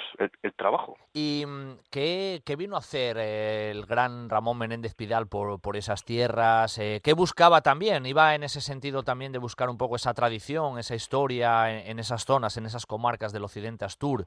¿Qué, qué venía buscando el gran Menéndez Pidal por aquí? A ver, la verdad que él sabía que era una zona aislada, ¿no? Entonces buscaba esas raíces eh, que, que, tenían poca influencia, que, que todo este romancero, todas las historias, pues tendrían menos influencia que, otras, otros territorios en España, ¿no? O en Asturias que tenían más comunicación. Entonces venía buscando eso. La verdad que en, en Cerredo lo que se encontró casi fue, fue fiesta, ¿no? Porque eh, de hecho en sus anotaciones recoge pues que ese romancero se lo, se lo da un, un cura muy dicharachero y luego menciona que, que, lo dejaron luego tirado para ir dirección a Ibias eh, y dice que duerme muy malamente en cisterna. cuando, dice, cuando dices que lo dejan tirado, en su escrito prácticamente casi de un modo literal dice eso, ¿no? Que lo dejaron allí a... a su suerte, dice. me dejaron a mi suerte y muy malamente dormí, ¿no? Pensemos en las calellas, en, en esos caminos que habría, eh, hacer ese viaje en mula, ¿no? Ese señorito de, eh, vestido de aquella manera, cómo, cómo destacaría ¿no? a la gente de rural de aquella época, ¿no? Y, claro. y bueno, pues lo comenta así directamente. Y un romance para que los oyentes que estamos ahí, que estamos oyendo, nunca mejor dicho en este sentido, me incluyo yo a mí mismo, eh, ¿cuándo o qué narran ¿no? los romances? ¿Qué, ¿Qué hay de verdad en todo eso? ¿Se mezcla la historia, la leyenda? Y bueno, y además los romances, si no me equivoco, se, se van utilizando a lo largo de la historia y van pasando, como quien dice, mm, de, de boca a boca, ¿no? sí, efectivamente. Yo creo que para esto es mejor Manuel, ¿verdad, Manuel? Que, que controla vamos, pues lo que sí, no está la, escrito. la, verdad es, la verdad es que el, los romances tienen muchísimas, eh, digamos que categorías o, o, o, son de muchos tipos, ¿no? Romances históricos, romances eh, eh, tradicionales, romances sobre el lugar, incluso a veces romances sobre animales, sobre la forma de vivir, muy diversos. Y quería apuntar que, que el encuentro eh, con Pedro y, y, con esta aventura de, del romancero viene dada por bueno pues, por mi trabajo durante durante muchísimos años más de 40 como documentalista y, y, editor en, en, una editorial en, en Espasacalpe y eh, encargado del archivo fotográfico, pues ahí topé con una fotografía que es el hilo conductor y que une eh, y, y, que une en este caso a Pedro con con mi con mis vínculos eh, familiares con con Cerredo, mi, mi, mujer es de allí. Y es la fotografía de Ramón Menéndez Pidal a lomos de una mula en el patio de una casa de San Miguel junto a Villablino saliendo en la jornada, precisamente una jornada del mes de julio de 1910, saliendo a caballo para recorrer los pueblos, los primeros pueblos de, de, de Asturias, Cerredo, de Gaña, y, y, a partir de esa fotografía, pues eh, surge toda esta aventura. Eh, y de alguna manera pues yo soy eh, digamos que el corresponsal de Pedro en Madrid porque bueno aquí está la fundación la fundación Menéndez Pidal donde me han nos han acogido acogieron la idea. Ya había contactado Pedro también eh, a propósito de del bienio del centenario de Menéndez Pidal en, 1910, en, en 2018 y a partir de ahí, bueno, pues eh, la idea la cogieron de forma estupenda, es una colaboración altruista con ellos, Antonio Jesús Cid, el actual presidente de la fundación, la persona Mónica Valenti, una filóloga que se ha ocupado de rastrear, de seleccionar las distintas fuentes para configurar este, este romancero y dividir en esto que precisamente preguntabas, Pablo, de las distintas materias. Pues hay eh, de tema histórico, de tema eh, cultural, de tema eh, vital, ¿no? de, las, las, costumbres, las familias, los, los adulterios, las, las faenas entre, entre vecinos. muchísimas muchísimas clases y categorías muy diversas además y, bueno, pues eh, ahí hemos estado. Eh, como también decíais, 2000, 2020 ha sido un año eh, triste, aciago y penoso en tema de, salud para nuestro país, pero en el caso nuestro ha sido estupendo poder trabajar y tener tiempo para trabajar. Esperemos que en 2021 pues se puedan ver ya reflejados los el fruto de este, de este trabajo que los ayuntamientos de Ibias y de Gaña, pues la verdad, acogieron también estupendamente para, para llevarlo adelante. Menéndez Pidal, em, cuando llega ahí a esa zona ahí en Cerredo, bueno, en la zona ahí también de Ibias y de Gaña, como, como comentabais, él buscaba, buscaba también un poco esas características dialectales, esos fenómenos lingüísticos que él, bueno, iba percibiendo también en las diferentes zonas. Era casi un estudio en ese sentido lingüístico, ¿no? De paso habla o se encuentra ese testimonio de que decía Pedro la infantina y el caballero burlado, ¿no? Sí, sí, sí, eh, eh, así, así lo hace. Bueno, ese, ese fue uno de los de los principales cometidos que él tuvo en toda su vida, en, en, su, en su larga vida, que son 100 años prácticamente y 100 años productivos eh, trabajando incansablemente. fijaros que en su en su viaje de novios en, en 1900 cuando cuando él se casa con María Goyri, otra gran investigadora y, y filóloga y lingüista, eh, el viaje de novios que hacen es a lomos también de, caballes, de caballerías por las tierras del Cid para recoger eh, tradiciones y romances en, en, el recorrido que, que hizo eh, este caballero castellano. O sea, y a partir de ahí, pues la experiencia de, de Menéndez Pidal le sitúa en Asturias. Él estuvo siempre muy unido también a Asturias. De hecho, cuando comenzó a dar clases en la Universidad Complutense, cuando ya consigue la cátedra, eh, pues incluso le achacan o, de alguna manera se ríen entre comillas no de su acento y de su peculiaridad asturiana.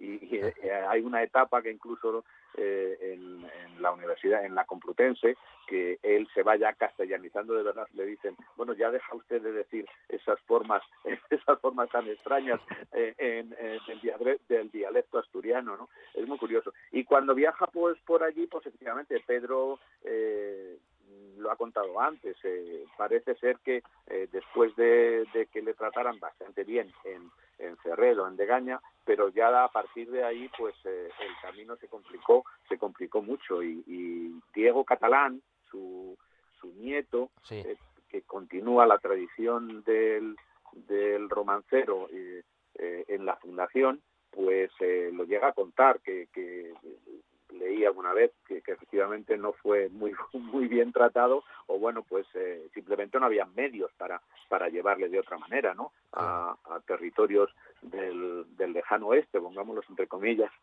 como se denomina o denominan algunos historiadores y, eh, y escritores al, al Consejo de Ibias, que es ahí lejano, apartado de la mano de Dios. Claro. Y en esa línea, pues estamos encantados de, que, no sé, de llevar adelante este proyecto, que por otro lado, eh, y ahí damos pistas para el futuro e ideas, eh, Asturias es tan rica, no solo en estos consejos, sino en, en, todo su territorio, que se podría hacer una auténtica maravilla publicando parcialmente los romanceros de distintos consejos, porque como, como decía Unamuno, es decir, la historia eh, a, grandes eh, a, grandes trazos, pues a lo mejor es demasiada historia. Lo que de verdad tiene importancia es la intrahistoria, la historia pequeña de cada lugar, de, las gentes mucho más cercanas que a, que a cada uno de nosotros, de, los, de, las personas que viven en, en esos en esos pueblos, en esas villas, en esos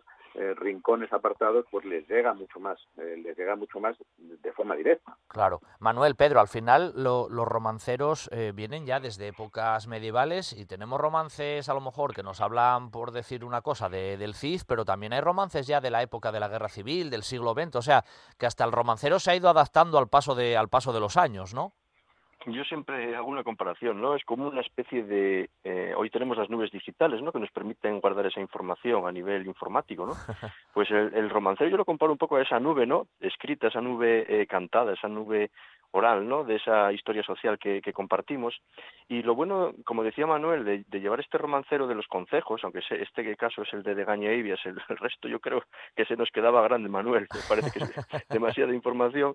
Eh, lo bueno es eso, ¿no? Lo bueno es que eh, al llevarlo concejo a concejo, cuando alguien lee los romanceros, los romances y demás, eh, también indica qué persona fue la que recogió ese romance y también qué persona es el que lo lo cantaba, ¿no? Eh, yo me encontré con la sorpresa de que una, pues una tía abuela de estas, pues, pues coincide que es familia mía y que me lo he encontrado en uno de esos eh, romanceros que estaban recogidos y recopilados en la fundación, con lo cual, pues eso te, te sorprende, ¿no? Y dices, fíjate, pues esta era eh, la hija de tal o la madre de tal, o, o sea que, que es muy cercano. Eso, eso es lo bueno, ¿no? Que y, y, y, sobre todo tiene un aprendizaje, es decir, lo que intentaban con ello muchas veces era eh, pues, eh, pues que la gente conociese cómo era un engaño, que la gente conociese cómo, cómo tenía que comportarse en un momento determinado, cuáles eran los males de la sociedad, ¿no? O sea, eh, tener un trasfondo, un trasfondo pedagógico casi, ¿eh? podemos decirlo así.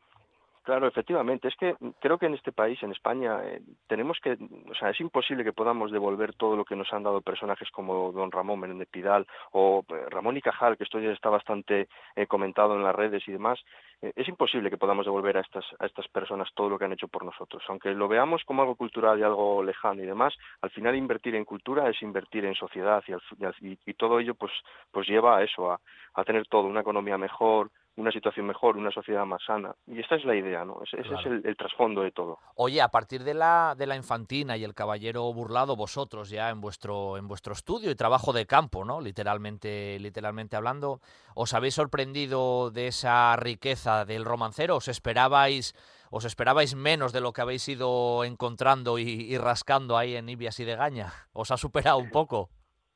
Sí, sí, la verdad es que eh, es impresionante. Hemos tenido que hacer muchísima eh, selección porque hay versiones eh, de un mismo romance hasta en cuatro, en cinco y en seis en seis pueblos distintos y, contados por seis personas distintas. Entonces hemos intentado siempre atender que al menos si hay, si existe una versión de un mismo romance, eh, poner, eh, es decir, eh, atender a, que al menos sean de un, de un concejo o de otro, es decir, que, que pues, no sé, pues el difunto penitente, pues lo recoge, por cierto, es, importante también, lo recoge Aurelio del Llano en torno a 1921. Bueno, pues lo, lo, recoge en San Antolín de Ibias, en, pleno concejo de Ibias, pero si después ese mismo romance lo, lo ha contado alguien más de Cisterna y de algún pueblo más de Ibias, en realidad recogemos uno solo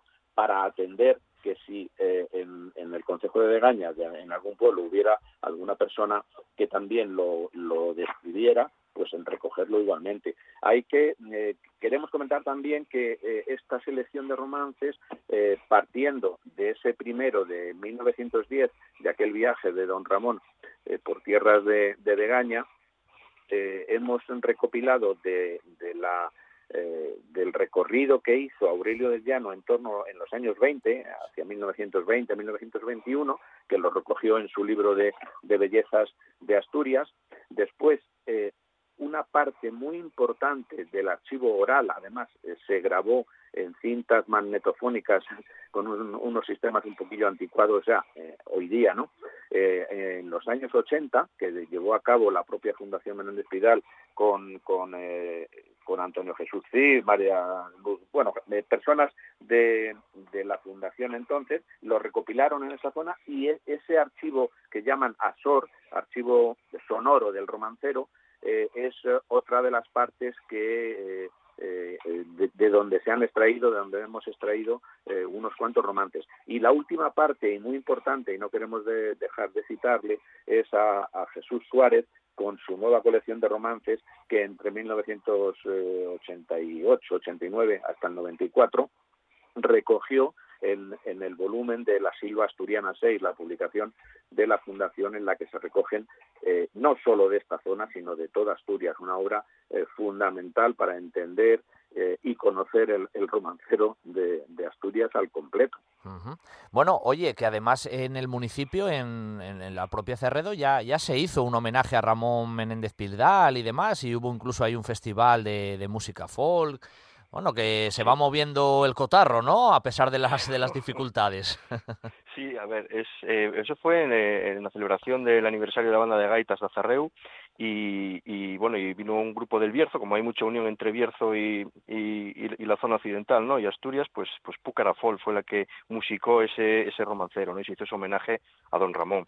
Eh, de hecho, el, el, libro, la obra, en su último capítulo, eh, pues eh, tiene una, bueno, lo coordina la Asociación Cultural Entremís, que es una asociación que, bueno, hace cantidad de cosas ahí en, en la zona de, de Degaña, y, ahí participa pues mucha gente. Hemos querido mm, dejar ese capítulo abierto para, para que nos digan o nos cuenten y nos aporten también romanceros o cómo, cómo, cómo está el romancero hoy en día o, cómo sigue influyendo eh, tanto en la música como en el folclore como en el como en el día a día, ¿no? Y entonces hemos contado pues con gente como Ambas, con Rosa Cunqueiro, el gaitero del Rebollal, eh, y bueno, pues eh, ahí también está, es muy interesante ver eso, ¿no? Eh, ¿cómo, ¿Cómo está hoy el romancero? ¿Qué, qué significado tiene dentro De, de la sociedad asturiana? Bueno, y de cara ahora al Pedro al 2021, que las cosas se van a ir normalizando un poco, esperemos que, qué plan tenéis un poco previsto en un minuto, así que ya, ya finiquitamos. Sí, a ver, el plan es, eh, a ver, simplemente adaptarnos a las circunstancias, poder presentarlo que ya es bastante. y eso es, y sobre todo que esa obra sea eh, barata, que, que aporte recursos, eh, recursos a los ayuntamientos, es decir, parte de la de la publicación que se edita y demás va a, los fondos, ¿no? De, de esos ayuntamientos que participan eh, en esto, ¿no? Y sobre todo que la gente tenga acceso al que sea barato, que sea asequible, que lo tengan en las bibliotecas y también puedan comprarlo, ¿no? Para, para buscar esos familiares, ¿no? Que, escribían en esa época y, y, cantaban estos romanceros. Simplemente, o sea, tampoco hay que buscar grandes eh, bestsellers ni nada por el estilo. Esto es algo, pues, humilde, cercano del pueblo y, para el pueblo, ¿no? Como se suele decir. Pues eso ya es, ya es importante. Y nada, a vosotros dos, tanto a ti, Pedro, como, como a Manuel, Manuel y Pedro, mano a mano. Pues ha sido un placer teneros aquí estos minutos de radio en, un buen día para viajar y bueno, hablar del romancero, en este caso asturiano, español, esa gran figura de, Menéndez Pidal y la importancia también de ese romancero en, en Ibias y de Gaña, en el suroccidente asturiano, que como veis poco a poco vamos, vamos siempre tocando y, y Ibias y de Gaña tienen mucho, mucho para, para contar todavía. Así que gracias a los dos, un abrazo muy fuerte y estamos en contacto. ¿eh? Buenos días, muchas gracias a ti, Pablo. Agradecidos, agradecidos. Desde te fíjate ahora en Madrid, eh, Gijón y, Ponferrada hablando telefónicamente. Eso es, eso es, eso es. Aquí llegamos a todos los sitios. Por eso es un programa de viajes, ¿eh? Eso no, no falla. Exactamente. un abrazo a los dos y gracias. Un abrazo, un abrazo. Sidrería Parrilla La Carballera de Granda. La calidad, la atención y el servicio de siempre con la seguridad que solo un equipo de profesionales como el de la Carballera puede darte. Cocina para todos los paladares, amplios salones, terraza con atención personalizada. No es un mito, es la Carballera de Granda. La calidad de siempre con la seguridad de hoy. Para sentirte tan seguro como en casa. Sidrería Parrilla, la Carballera de Granda. En toda Asturias. En toda Asturias. RPA. RPA. Esta es tu radio. Camilo de Blas, la leyenda repostera de Oviedo, nace en 1914. Diez años más tarde, y por encargo del alcalde, crea el dulce más representativo de la ciudad, el Carballón, una obra que se convierte en emblema de Vetusta. De generación en generación se transmite durante más de 100 años el buen hacer de Camilo de Blas, igual que los asturianos lo hacen con la pasión de aquel niño con ojos de pícaro que tras el cristal del escaparate degustaba con su mirada la obra magistral de unos grandes artesanos. En Jovellano 7 y Santa Susana 8 de Oviedo, Camilo de Blas. Ahora también en Covadonga 24 de Gijón, Camilo de Blas La Casa de los Carballones.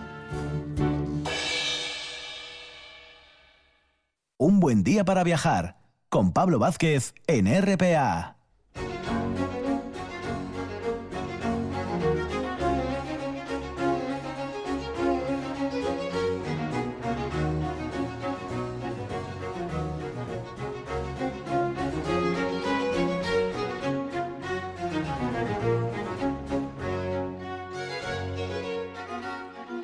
Desde tierras del suroccidente asturiano, allí en Ibias y en Degaña y el Romancero y demás, vamos a bajar, vamos a bajar al centro, vamos a bajar a Oviedo, aunque no solo a Oviedo, ya lo veréis, porque en Oviedo se encuentra nuestra catedral, ¿eh? la catedral de, de, San Salvador, y lógicamente es una, es una obra muy importante que hemos ido desgranando y vamos desgranando en nuestro programa relativamente. Ya hemos hecho el claustro, hemos hecho la torre, hemos hecho el retablo. Hoy vamos a hacer también parte de la Girola y otros lugares de la catedral, porque vamos a hablar de un personaje importante en la propia catedral, que fue José Bernardo de la Meana, que a lo mejor a bote pronto no sonará mucho, pero ojito con José Bernardo de la Meana, que dejó una obra muy importante, muy ingente en la catedral y en otros lugares de Asturias. Para hablar de su obra, y de los restos que quedaron en la propia catedral, tenemos a nuestro amigo y nuestro corresponsal, que siempre utilizo esa palabra, en la propia catedral, que no es otro que José María Evia, Chema para los amigos. Buenos días, Chema. Muy buenos días, buenos días, Pablo. Un placer contar contigo un día más para hablar, bueno, pues de este, de este personaje que a lo mejor decía yo a bote pronto, a muchos de los oyentes no, no les suena, pero la obra de José Bernardo de la Meana en Asturias y específicamente en la catedral fue más que importante, Chema. Sin duda ninguna, o sea, yo creo que tenemos ahí los dos grandes eh, artistas, que es primero mm, Fernández de la Vega, Luis Fernández de la Vega, y luego Bernardo de la Meana.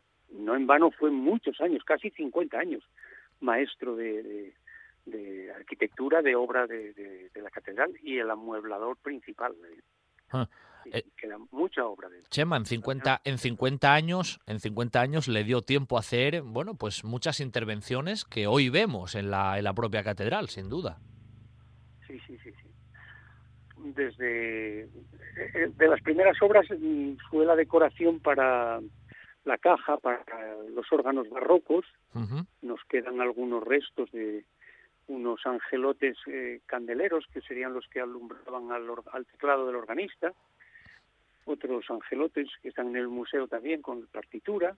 Sería la obra inicial y luego ya pues la, los laterales eh, que las hechuras de sobre todo en la parte derecha de la, de la catedral los retablos el ensamblamiento de otras obras y en la girola también o sea quiere decirse que no prácticamente sería el primer taller como tal porque no pudo hacer él todas las obras un taller de imaginería claro.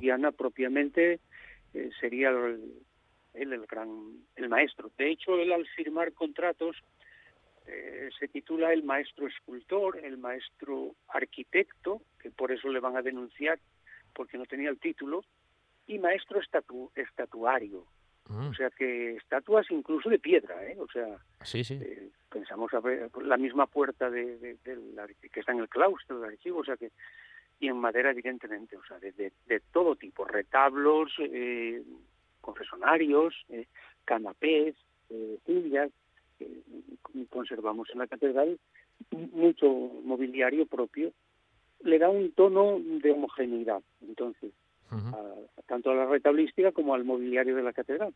Cuando se habla muchas veces en la catedral de retablos barrocos, eh, se habla de José Bernardo de, la Meana, sin duda, porque bueno, es uno de esos ejemplos claros del, barroquismo asturiano, que además, Chema, eh, te añado yo también un pequeño, un pequeño detalle. Él no solamente trabajó en la catedral, tiene alguna obra también, si no me equivoco, en Puerto de Vega o en la Capilla de los Dolores en Grao, o sea que dejó, dejó otras huellas también por otros lugares. No, no, sin duda. O sea, mm, es donde el Cabildo se fijó en él, sobre todo en los diversos retablos de Puerto de Vega, que sería la primera obra más o menos catalogada de, él. Eh, luego sí, en Trasmonte de las Regueras también, además de, los Dolores de, de. Y las obras que yo creo que serían como las más culminantes serían en San Tirso, e incluso yo creo que el retablo mayor de, de los dominicos, mm. la señora Rosario, sería la pieza mm, culmen ya de, de su obra. Su trabajo ya. Pero casi como cronología, desde Santa Marina de, de Puerto de Vega pues prácticamente hasta los dominicos. Y en el intermedio todo eso son los eh, coetáneos con las tareas de la catedral, la girola y los laterales. Claro, antes de meternos un poco en lo que es la girola, que por cierto, lo digo también para los oyentes, ahora da gusto da gusto verlos porque en las últimas restauraciones y demás, la verdad que la luminosidad que, adquirieron las figuras, tú seguro ahora nos lo vas a comentar. Em, de José Bernardo de la Meana, Chema, conocemos un poco también algo de su biografía. Él, era de Oviedo, eh, nació en Oviedo. Sí, y nació y murió en Oviedo, está enterrado en Santirso y eh, aunque la formación casi más casturiana es más bien de tipo madrileño. Él, ah. él pasó siete años en, en Madrid y el barroco de Bernardo de la Meana no podríamos decir como tal que sea genuinamente asturiano, pero pertenece un poco a esa a, esa escuela ya de, del barroco eh, abierta con una decoración más explosiva y más, más florida, pero sí, sí, sin duda ninguna que esa fuerza sobre todo marca y hace taller, ¿eh? o sea, hace, hace, escuela. Claro, claro. Dentro de la, de la girola, y hoy hacemos ahí un poco más hincapié en eso, prácticamente mm, el, no te voy a decir el 100%, pero una gran parte de las obras que hoy vemos de la Girola son, son del taller de, de José Bernardo de la Meana, salvo alguna excepción. Sí, bueno, y si, si no lo es la pieza en sí, como pasa, por ejemplo, en la que llamamos la transmisión, que es la lamentación sobre el Cristo muerto, que el cuadro como tal venía de la capilla de Tirso de Avilés, el ensamblamiento, o sea que la parte eh, de entronque es de Bernardo de la Meana, o sea que si no es en sí la obra directamente de una estatua concreta o de una imagen, lo es el entorno. bueno, eh, las ocho hornacinas de los machones eh, tienen ese estilo que le da una unidad eh, porque es mucha obra la que hay en la girola. Eh, ocho hornacinas que están en los machones eh, salientes con los santos de, la época, San Emeterio, Leocadia, Eulalia, Lucrecia, Jerónimo, la, Jerónimo y la Magdalena en los dos extremos de los penitentes, de la ciudad popular, San Blas y San Antón, Abad. Pero luego en los mismos laterales de, esas capillas, de las cinco capillas, hay diez hornacinas, algo más sencillas, porque si no se metería mm, el barroco de tal manera que le quitaría relieve al propio retablo de cada una de las capillas. Pero son diez los que ha colocado eh, a los dos laterales de cada uno de los retablos de la... De la hay mucha obra hecha ahí y ahora, claro, muy vistosa, sobre todo después de la restauración y la iluminación. La pena es un poquito que, claro, en esta época misma de pandemia y de confinamiento, hay menos posibilidades de ver, pero bueno, lógicamente que, que esto va a durar más tiempo también. Y la restauración se hizo de forma muy concienzuda, ¿eh? Eh, cinco restauradores con su propia escuela fueron, y quiero hacer mención también especialmente por su fallecimiento repentino a, a Saro, Pues sí. Falleció y eh, pues falleció a los pocos días, como una semana después de ultimar la, la restauración del segundo de los de los retablos, el de, San Andrés. Entonces, bueno, pues tener en cuenta también la memoria. Y recordarlo, claro. Chema, que yo, yo he tenido la, bueno, he tenido la fortuna de ver, eh, de ver la girola con, con la restauración y sin duda la imagen es, es que es espectacular. Eh, no tiene casi nada. Sí, las piezas son las mismas, lógicamente, pero la lucidez que han adquirido, el brillo, la imagen, es, impresionante. Y casi imaginariamente, ¿cuáles son las capillas principales de, la Girola? Para que los oyentes también se hagan un poco una idea. ¿Cuáles que llevan un nombre determinado también, claro? Sí, o sea, vamos, por eh, como la titularidad de la catedral es el Salvador y los apóstoles, lo que ha resituado es todo el culto de los apóstoles a través de, los cinco retablos de la, de la, de la Girola. Empezando por San Bartolomé, en la que coloca otros dos apóstoles a los a los lados, luego iría a San Andrés, en el centro coloca a San Pedro en lugar de, la cátedra central, la conversión de San Pablo, eh, esa del exeomo de la transmisión.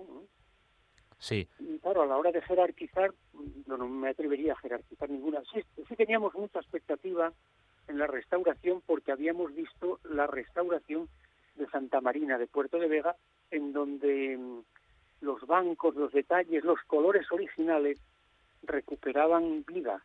Y al haber estado como lampadarios debajo de los retablos de la girola, pues se los cubrió con una pátina de, de y, sí, han recuperado nuevamente el, el colorido. Destacar no solo las imágenes monumentales de, de gusto, de, gusto redondo de, las figuras de los apóstoles, sino los detallitos sobre todo de los relieves de los bancos. Son muy significativas y muy coloristas que complementan la biografía alusiva al martirio pues del apóstol correspondiente. Claro. Pero yo valoraría mucho también esa imagen más próxima al, al que va paseando, que son los bancos. La, eh, son así como eh, el, el y, y van marcando un poco la, la, imaginería y la, el arte de, del escultor, sin duda. Las, las puertas de, de, esa entrada principal de la catedral son también de Bernardo de la Meana, donde está Santa Eulalia y El Salvador, ¿puede ser? Sí, sí, la puerta y diríamos y el marco decorativo de piedra también por encima, o sea, también, claro, o sea, no, no, el arte de, de, él con la esa, esa significatividad barroca eh, marca eh, el trascoro de la catedral que también era de piedra, o sea, porque no tenemos como muchos eh, maestros estatuarios de piedra, pero él sí, o sea, en el trascoro había arriba un medallón del Salvador, este año que se va a ser el año un poco de, del Salvador, de 1200 años de la catedral, es también una imagen que la colocó en el medallón. Está ahora en el, en el museo de, la, de la catedral, incluso pues eso, en el mobiliario. Claro. Un facistol precioso, eh, también un tenebrario. ¿eh? Son obras que fue realizando. Piensa un poco que tendríamos la catedral demasiado vacía en los laterales y es el que va de alguna forma rellenando esos espacios, ¿eh? Los retablos que faltaban, sí, sí. Claro, claro. Sin duda luego, a ver, siempre hubo otros otros arquitectos y otros maestros de obras que, dejaron también su, su, impronta ¿no? en la catedral, pero José Bernardo de la Meana, como tú bien decías al principio, estuvo 50 años y claro, su huella es sin duda imborrable. Por eso, desde aquí, pues te agradecemos, Chema, una vez más, que nos hayas traído la importancia del taller y de la propia figura de José Bernardo de la Meana, figura clave en el siglo XVIII en la Catedral de Oviedo y en, y en, Asturias, y por supuesto recomendando siempre a los asturianos que se acerquen a la Catedral y vean las obras de José Bernardo de la Meana en la Girola y en diferentes partes de la Catedral. Chema, un abrazo muy fuerte y sobre todo que hablemos muy pronto, ¿vale? Gracias. Pues gracias Pablo por hacer popular también el arte, la belleza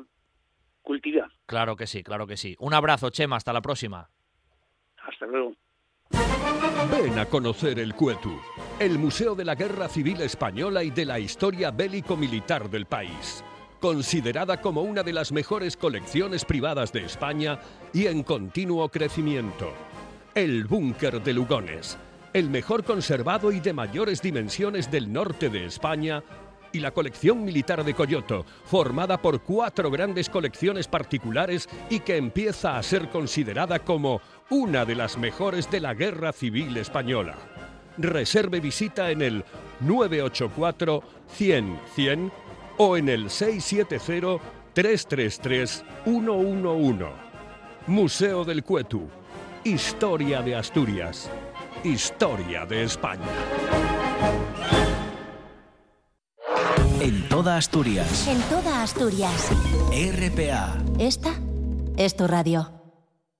Si tú estás conmigo, levántate. En el área residencial de Nuevo Roces, Café para el 15. Gran variedad de desayunos, menú del día, una amplia carta de cervezas y los fines de semana, el mejor ambiente de copas. Vive los mejores eventos deportivos con nuestras siete pantallas gigantes. Y por supuesto, con todas las medidas de seguridad para que solo te preocupes de disfrutar. Avenida de Roces 1111 en el área residencial. Te esperamos en el 15. Un buen día para viajar con Pablo Vázquez en RPA.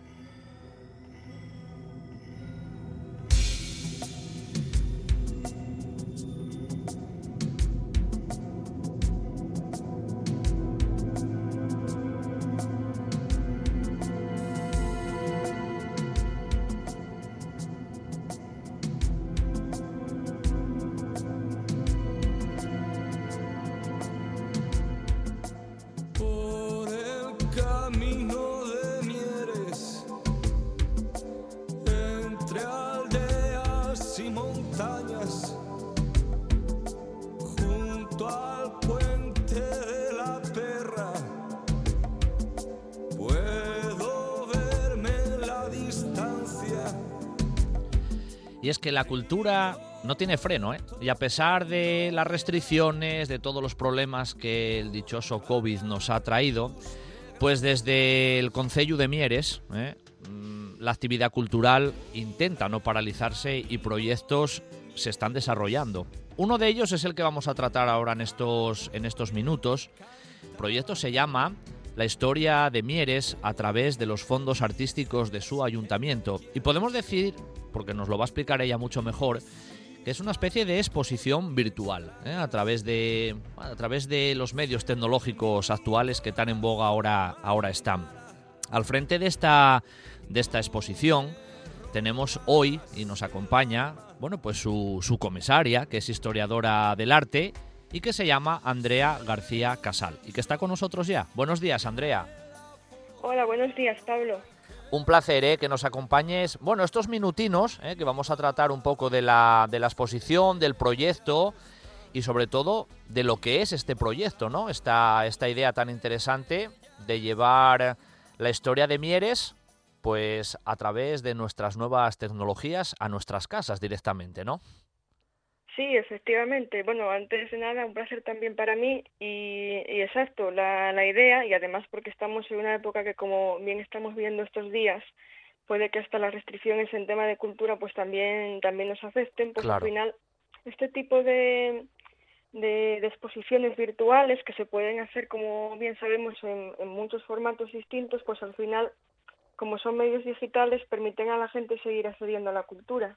Claro, claro. Eh, el proyecto como tal, eh, ¿cómo surgió, Andrea? ¿Cómo, bueno, un poco las circunstancias seguramente obligaron a llevarlo por esta línea, pero bueno, ¿cuál era la idea y, por qué surgió?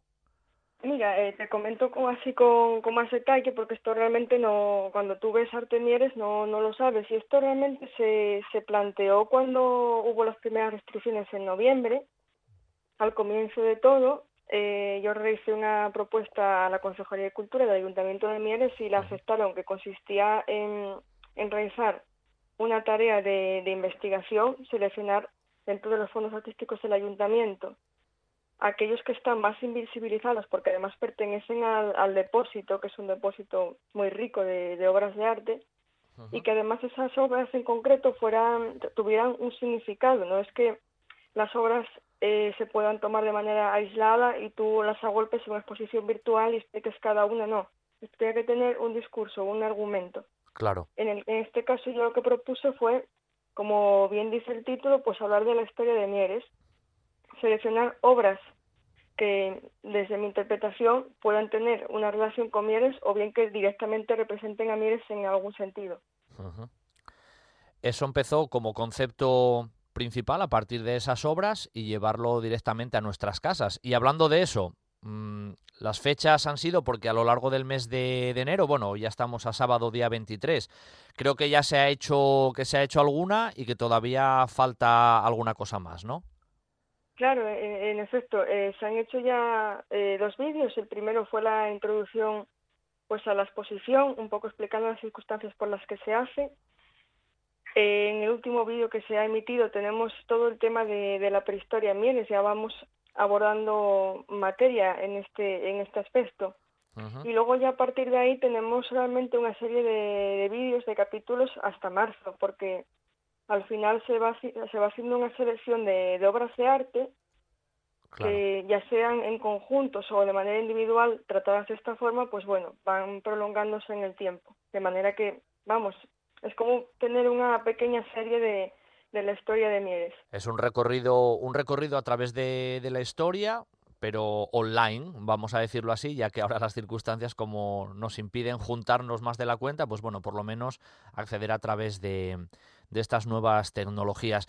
Quería preguntarte, Andrea, porque bueno, al fin y al cabo tú eres la bueno, eres la comisaria y es quien, bueno, quien ha organizado todo, todo esta, toda esta idea bueno, que nos desgranes un poco algunas. No, te, siempre digo, ¿eh? no nos hagas el spoiler, ni, ni te quiero quitar yo aquí sí. todo luego el protagonismo de lo que todavía tienes que, que, narrar. Pero bueno, algunas de las cocinas que, que tú propones, algunas de esas obras, que nos las expliques un poco también a través de, de la radio.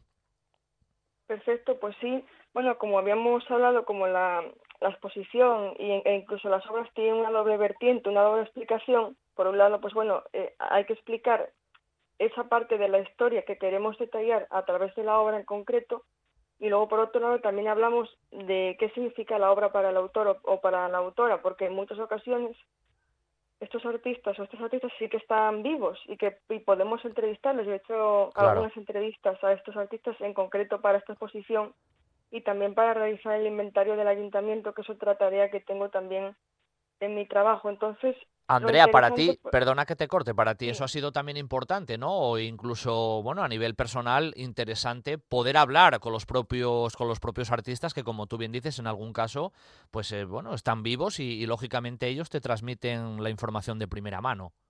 Claro, es, es fundamental porque al final, cuando, cuando estás interpretando una obra de arte, si no tienes el contacto con el artista o el artista porque falleció o porque no puedes localizarlo, al final esa visión que tú tienes como historiadora del arte pesa mucho o incluso para, para esta exposición, pues bueno, intentar darle una vuelta de tuerca a la obra, encajarla ahí y sin embargo, como en muchos casos, por no decir la mayoría, sí que hay entrevistas con los artistas y los artistas me permitieron conocer algunos detalles, en qué contexto se hizo la obra, que realmente son prácticos al final, son detalles interesantes que se pueden mencionar, mm, la vida de esos artistas, qué, qué trayectoria han seguido que me parece muy útil también y de hecho se habla de, se habla de ello.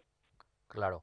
Eh, como creo que me habías comentado que ya se había puesto, es a través de, de YouTube, o se, se, pueden ver a través de, de YouTube, em, que habéis hecho ya algo también de la, de la prehistoria, ¿no? No será fácil, ¿no? Ligar a partir de una obra de arte con la prehistoria, en este caso de Mieres, o con la historia antigua. Ahí hay que jugar un poco también con, esa, con ese carácter conceptual que tú mencionabas antes, ¿no? Claro, cuando es una obra que tiene mucho que ver, por ejemplo, este lunes sí que se va a emitir eh, un paisaje de Olloniego, de Ribaya, que realmente sí que podemos sí que podemos enlazar perfectamente con Mieres, porque al final tanto Mieres como Olloniego estaban conectados por la vía romana de la Carisa, ¿no? Entonces, claro. ahí sí que vemos, por ejemplo, que esa obra iconográficamente nos llega y según la vas explicando es muy fácil acceder a ella en el caso cuando, cuando se explicó la prehistoria, las obras que se utilizan, unas abstractas y otra informalista, pues hay que jugar con ellas. Realmente eh, los autores sí que mm, tienen como significado algunas de las cosas que realmente entroncan con la prehistoria. En el caso de las piezas eh, seleccionadas de, de Mauro Rodríguez, que son dos esculturas en madera, imagínate, son abstractas, son son de formas eh, depuradas, pero quiero decir, están prácticamente extraídas de la naturaleza como están. Y recuerdan mucho las herramientas eh, de madera, líticas, óseas que había en la prehistoria y que, por ejemplo, se encontraron algunos pocos restos en Mieres. Pero lo que pasó en Mieres en la prehistoria es que, claro.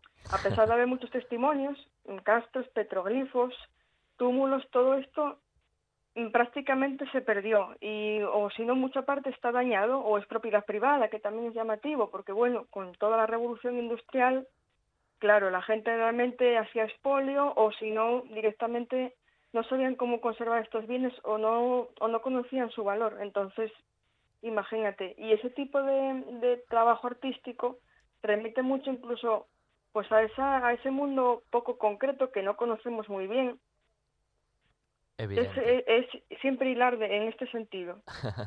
Por ejemplo, claro, normalmente a lo mejor los oyentes que, que nos acompañan ahora em, están pensando, y, y, Mieres suele ocurrir, ¿no? Que la idea de Mieres siempre es el tema del carbón, eh, la minería, la transformación industrial del siglo XIX y principalmente del siglo XX, pero claro, viajando un poquito más atrás, que eso es importante, sin duda, y eso ha tenido una repercusión fundamental y seguro que hay muchas más obras en ese sentido a la hora de centrarnos en esa época. Pero tú lo decías, las vías, la vía de la Carisa, los propios trabajos con respecto al Camino de Santiago, la labor de Jovellanos en el tema de la carretera, también de comunicación con Pajares, con, con la meseta. Al fin y al cabo ahí hay mucha tela por cortar y no solamente es el carbón. Claro, efectivamente. Lo que se hace es intentar tocar eh, todas las épocas. Quizás, pues, como bien sabemos, hay mucha más información eh, en la, bueno, en la edad contemporánea, incluso en la edad moderna, que, que lo que podemos encontrar realmente en épocas anteriores. Pero de todas formas, la cuestión es también reivindicar toda la historia, darle un valor. No hay que recordar a las cuencas mineras o a Mieres en particular solamente por la minería y la siderurgia. Siempre hay que ir más allá y que la gente también conozca este tipo de detalles de manera amena. Quiero decir, yo no, no me gusta entrar en, en cuestiones muy muy pesadas o muy vastas, sino que hay que decir siempre lo fundamental de, de, esa historia, lo que realmente nos puede servir para orientarnos, que sea ameno y que, y que la gente conecte bien con, con, ese, bueno, con esa lectura de las obras, que, que entienda la historia también. Claro hablándote, hablándote de Jovellanos, eh, que ahí barro yo un poco también para casa, eh, sé que hay una, bueno, hay un retrato de Jovellanos de, de, Pelayo Ortega que al fin y al cabo también te servirá de base para, bueno, para tratar ese tema también de, de esa búsqueda del propio mineral del carbón en, la propia zona de Mieres y para esa vía de comunicación que te comentaba, que Mieres también fue protagonista y Jovellanos varias veces se, se alojó en, en la propia población mierense. Claro, eh, la obra de, de, Jovellanos, nosotros contamos en verdad con una, con una reproducción, porque lo, había, lo que había hecho Pelayo Ortega fue por encargo de la Consejería de Cultura realizar una serie de, de retratos de escritores ilustres, entre ellos, pues por ejemplo, te, está, está Jovellanos, claramente. Entonces, bueno, la, como tenemos esa obra en, en el depósito de la biblioteca Vitalaza, ahí, ahí, en la Casa de la Cultura de, de Mieres del Camín, pues fue muy, muy interesante traerla a colación, hablar de ella, porque al final, aparte de que Pelayo Ortega es un artista de Mieres, que fue una amplia proyección internacional, que no nos quepa también duda de esto, y que es una obra de los años 80, quiero decir que además es de, de prácticamente sus comienzos de, de, trayectoria. Pues bueno, esa parte de, de Jovellanos, ese retrato que él concibe de manera muy personal e incluso idealizada, pues al final nos lleva hablar de esa, de esa época del siglo XVIII, de finales de, de la Edad Moderna, de cómo Jovellanos pues encontró eh, en su viaje por Asturias efectivamente para, para comprobar cómo estaban los caminos y construir esa carretera eh, de Castilla a Asturias, que, porque ya sabes que aquí los caminos en esa época mm, en Asturias además no, no estaban bien, eh, no. hacía falta mu mucha inversión de, de, dinero y un proyecto estatal, no, no el arreglo que se podía hacer, por ejemplo, entre la nobleza. Sin duda. O que era muy frecuente. Entonces, bueno, en ese, en ese, en ese viaje tan, tan intenso incluso que hizo Jovellanos por su propia tierra, ahí ya vio vetas de carbón, por ejemplo, en la Rebollada, en una ladera, claro. Mieres, en Vallanoceo también, que es una pequeña aldea ahora, y bueno, él empezó a documentar que eh, esos bueno, donde estaba el carbón realmente se utilizaba todo ese material como, bueno, como construcción, como si fuera una cantera eh, de piedra normal. Y sin embargo, imagínate la importancia que, que tuvo eso después para, para Mieres con toda la explotación del carbón. Evidente. Andrea, a la hora de, de la exposición, lógicamente tú piensas en, en hablar de la, de la historia de Mieres, a través de algunas de sus obras más, más importantes, pero sin duda también es una revalorización de algunos autores propiamente también mierenses, incluso darlos a, conocer, ¿no?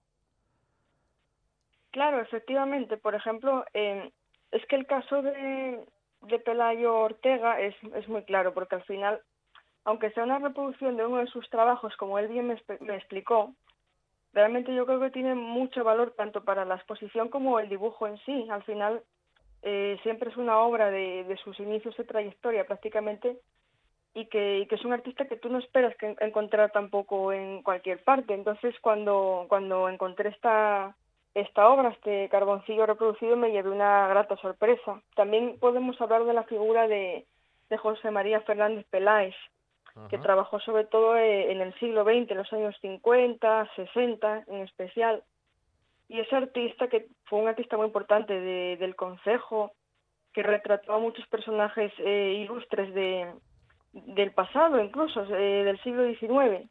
Claro. Eh, también retrató a alcaldes y bueno, digamos que, que fue un pintor que en este caso se trae a colación a la exposición no solo por su origen, por supuesto, sino también porque tiene dos obras interesantes. Una de ellas es La fábrica de Mieres, que nos sirve para contextualizar ya esa edad contemporánea que va que va arrancando con bueno con la minería sobre todo con la siderurgia y luego otra obra suya es un retrato de Jerónimo Ibrán que además da calle eh, justamente eso lo Cierto. más lo más gracioso da, da, da, nombre a la calle Jerónimo Ibrán donde estamos nosotros en el Mieres Centro Cultural que es el lugar donde se rodó todo este proyecto. Claro, claro. Y Jerónimo Ibrán, pues bueno, aunque no, no era asturiano, sí que eh, sí que trabajó en la fábrica de Mieres como director, eh, promovió muchos avances para los trabajadores, para que tuvieran un nivel teórico y técnico más avanzado.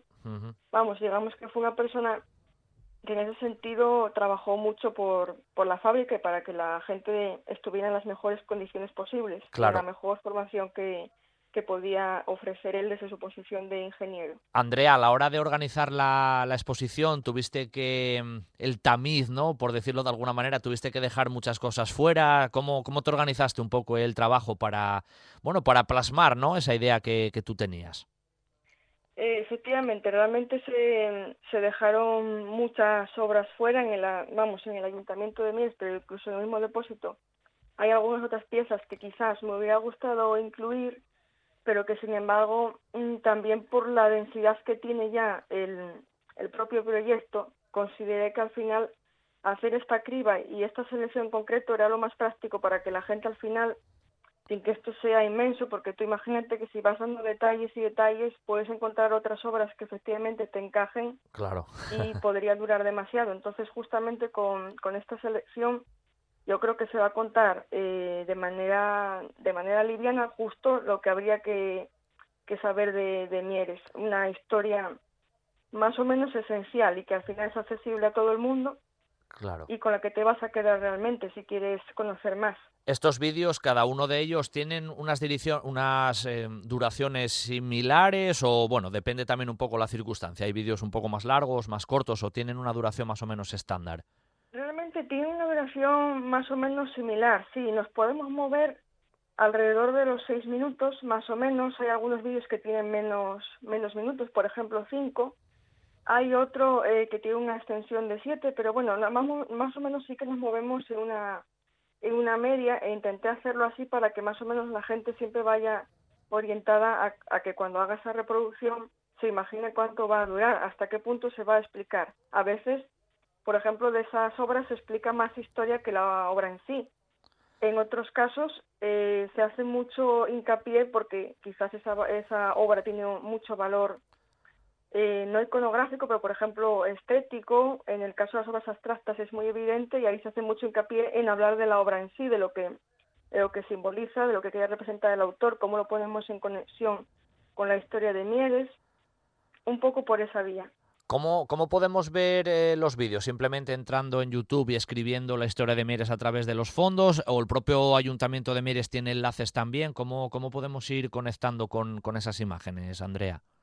Mira, bueno, efectivamente, como, has dicho ahora, eh, si tú escribes en, en YouTube Artemieres en el buscador, eh, te va a salir ya, lo primero que te va a salir son los vídeos de la introducción y de la prehistoria y ya debajo aparece el canal de del Ayuntamiento de Mieres, ese canal de YouTube. Tú también puedes buscar eh, en tu buscador, en tu navegador, eh, canal de YouTube del Ayuntamiento de Mieres y también te enlaza directamente con, con el repertorio que tenemos tan rico de, de vídeos y entre ellos vas a encontrar cada lunes, pues eso, el, esta sesión de Arte Mieres y en concreto, bueno, cuando se sube un vídeo, que se hace un estreno eh, todos los lunes a las 8 de la tarde, pues bueno, ese vídeo va a quedar depositado en la cuenta por lo que puedes acceder cuando quieras. Bueno, pues nada, creo que hemos hecho un recorrido más o menos somero, ¿no? De lo que es el proyecto de Arte Mieres, la historia de Mieres a través de los fondos artísticos de su ayuntamiento, y nos lo ha contado, pues, su, su comisaria, su, su creadora en este caso,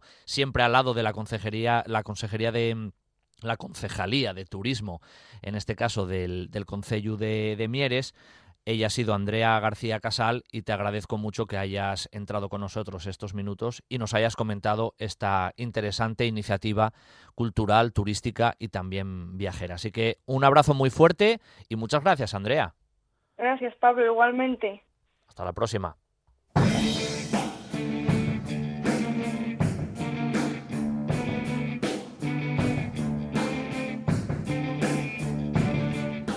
Qué dos horas hemos tenido de viaje virtual aquí en RPA en un buen día para viajar. Pero mañana regresaremos de nuevo puntuales a las 8 de la mañana. ¿eh?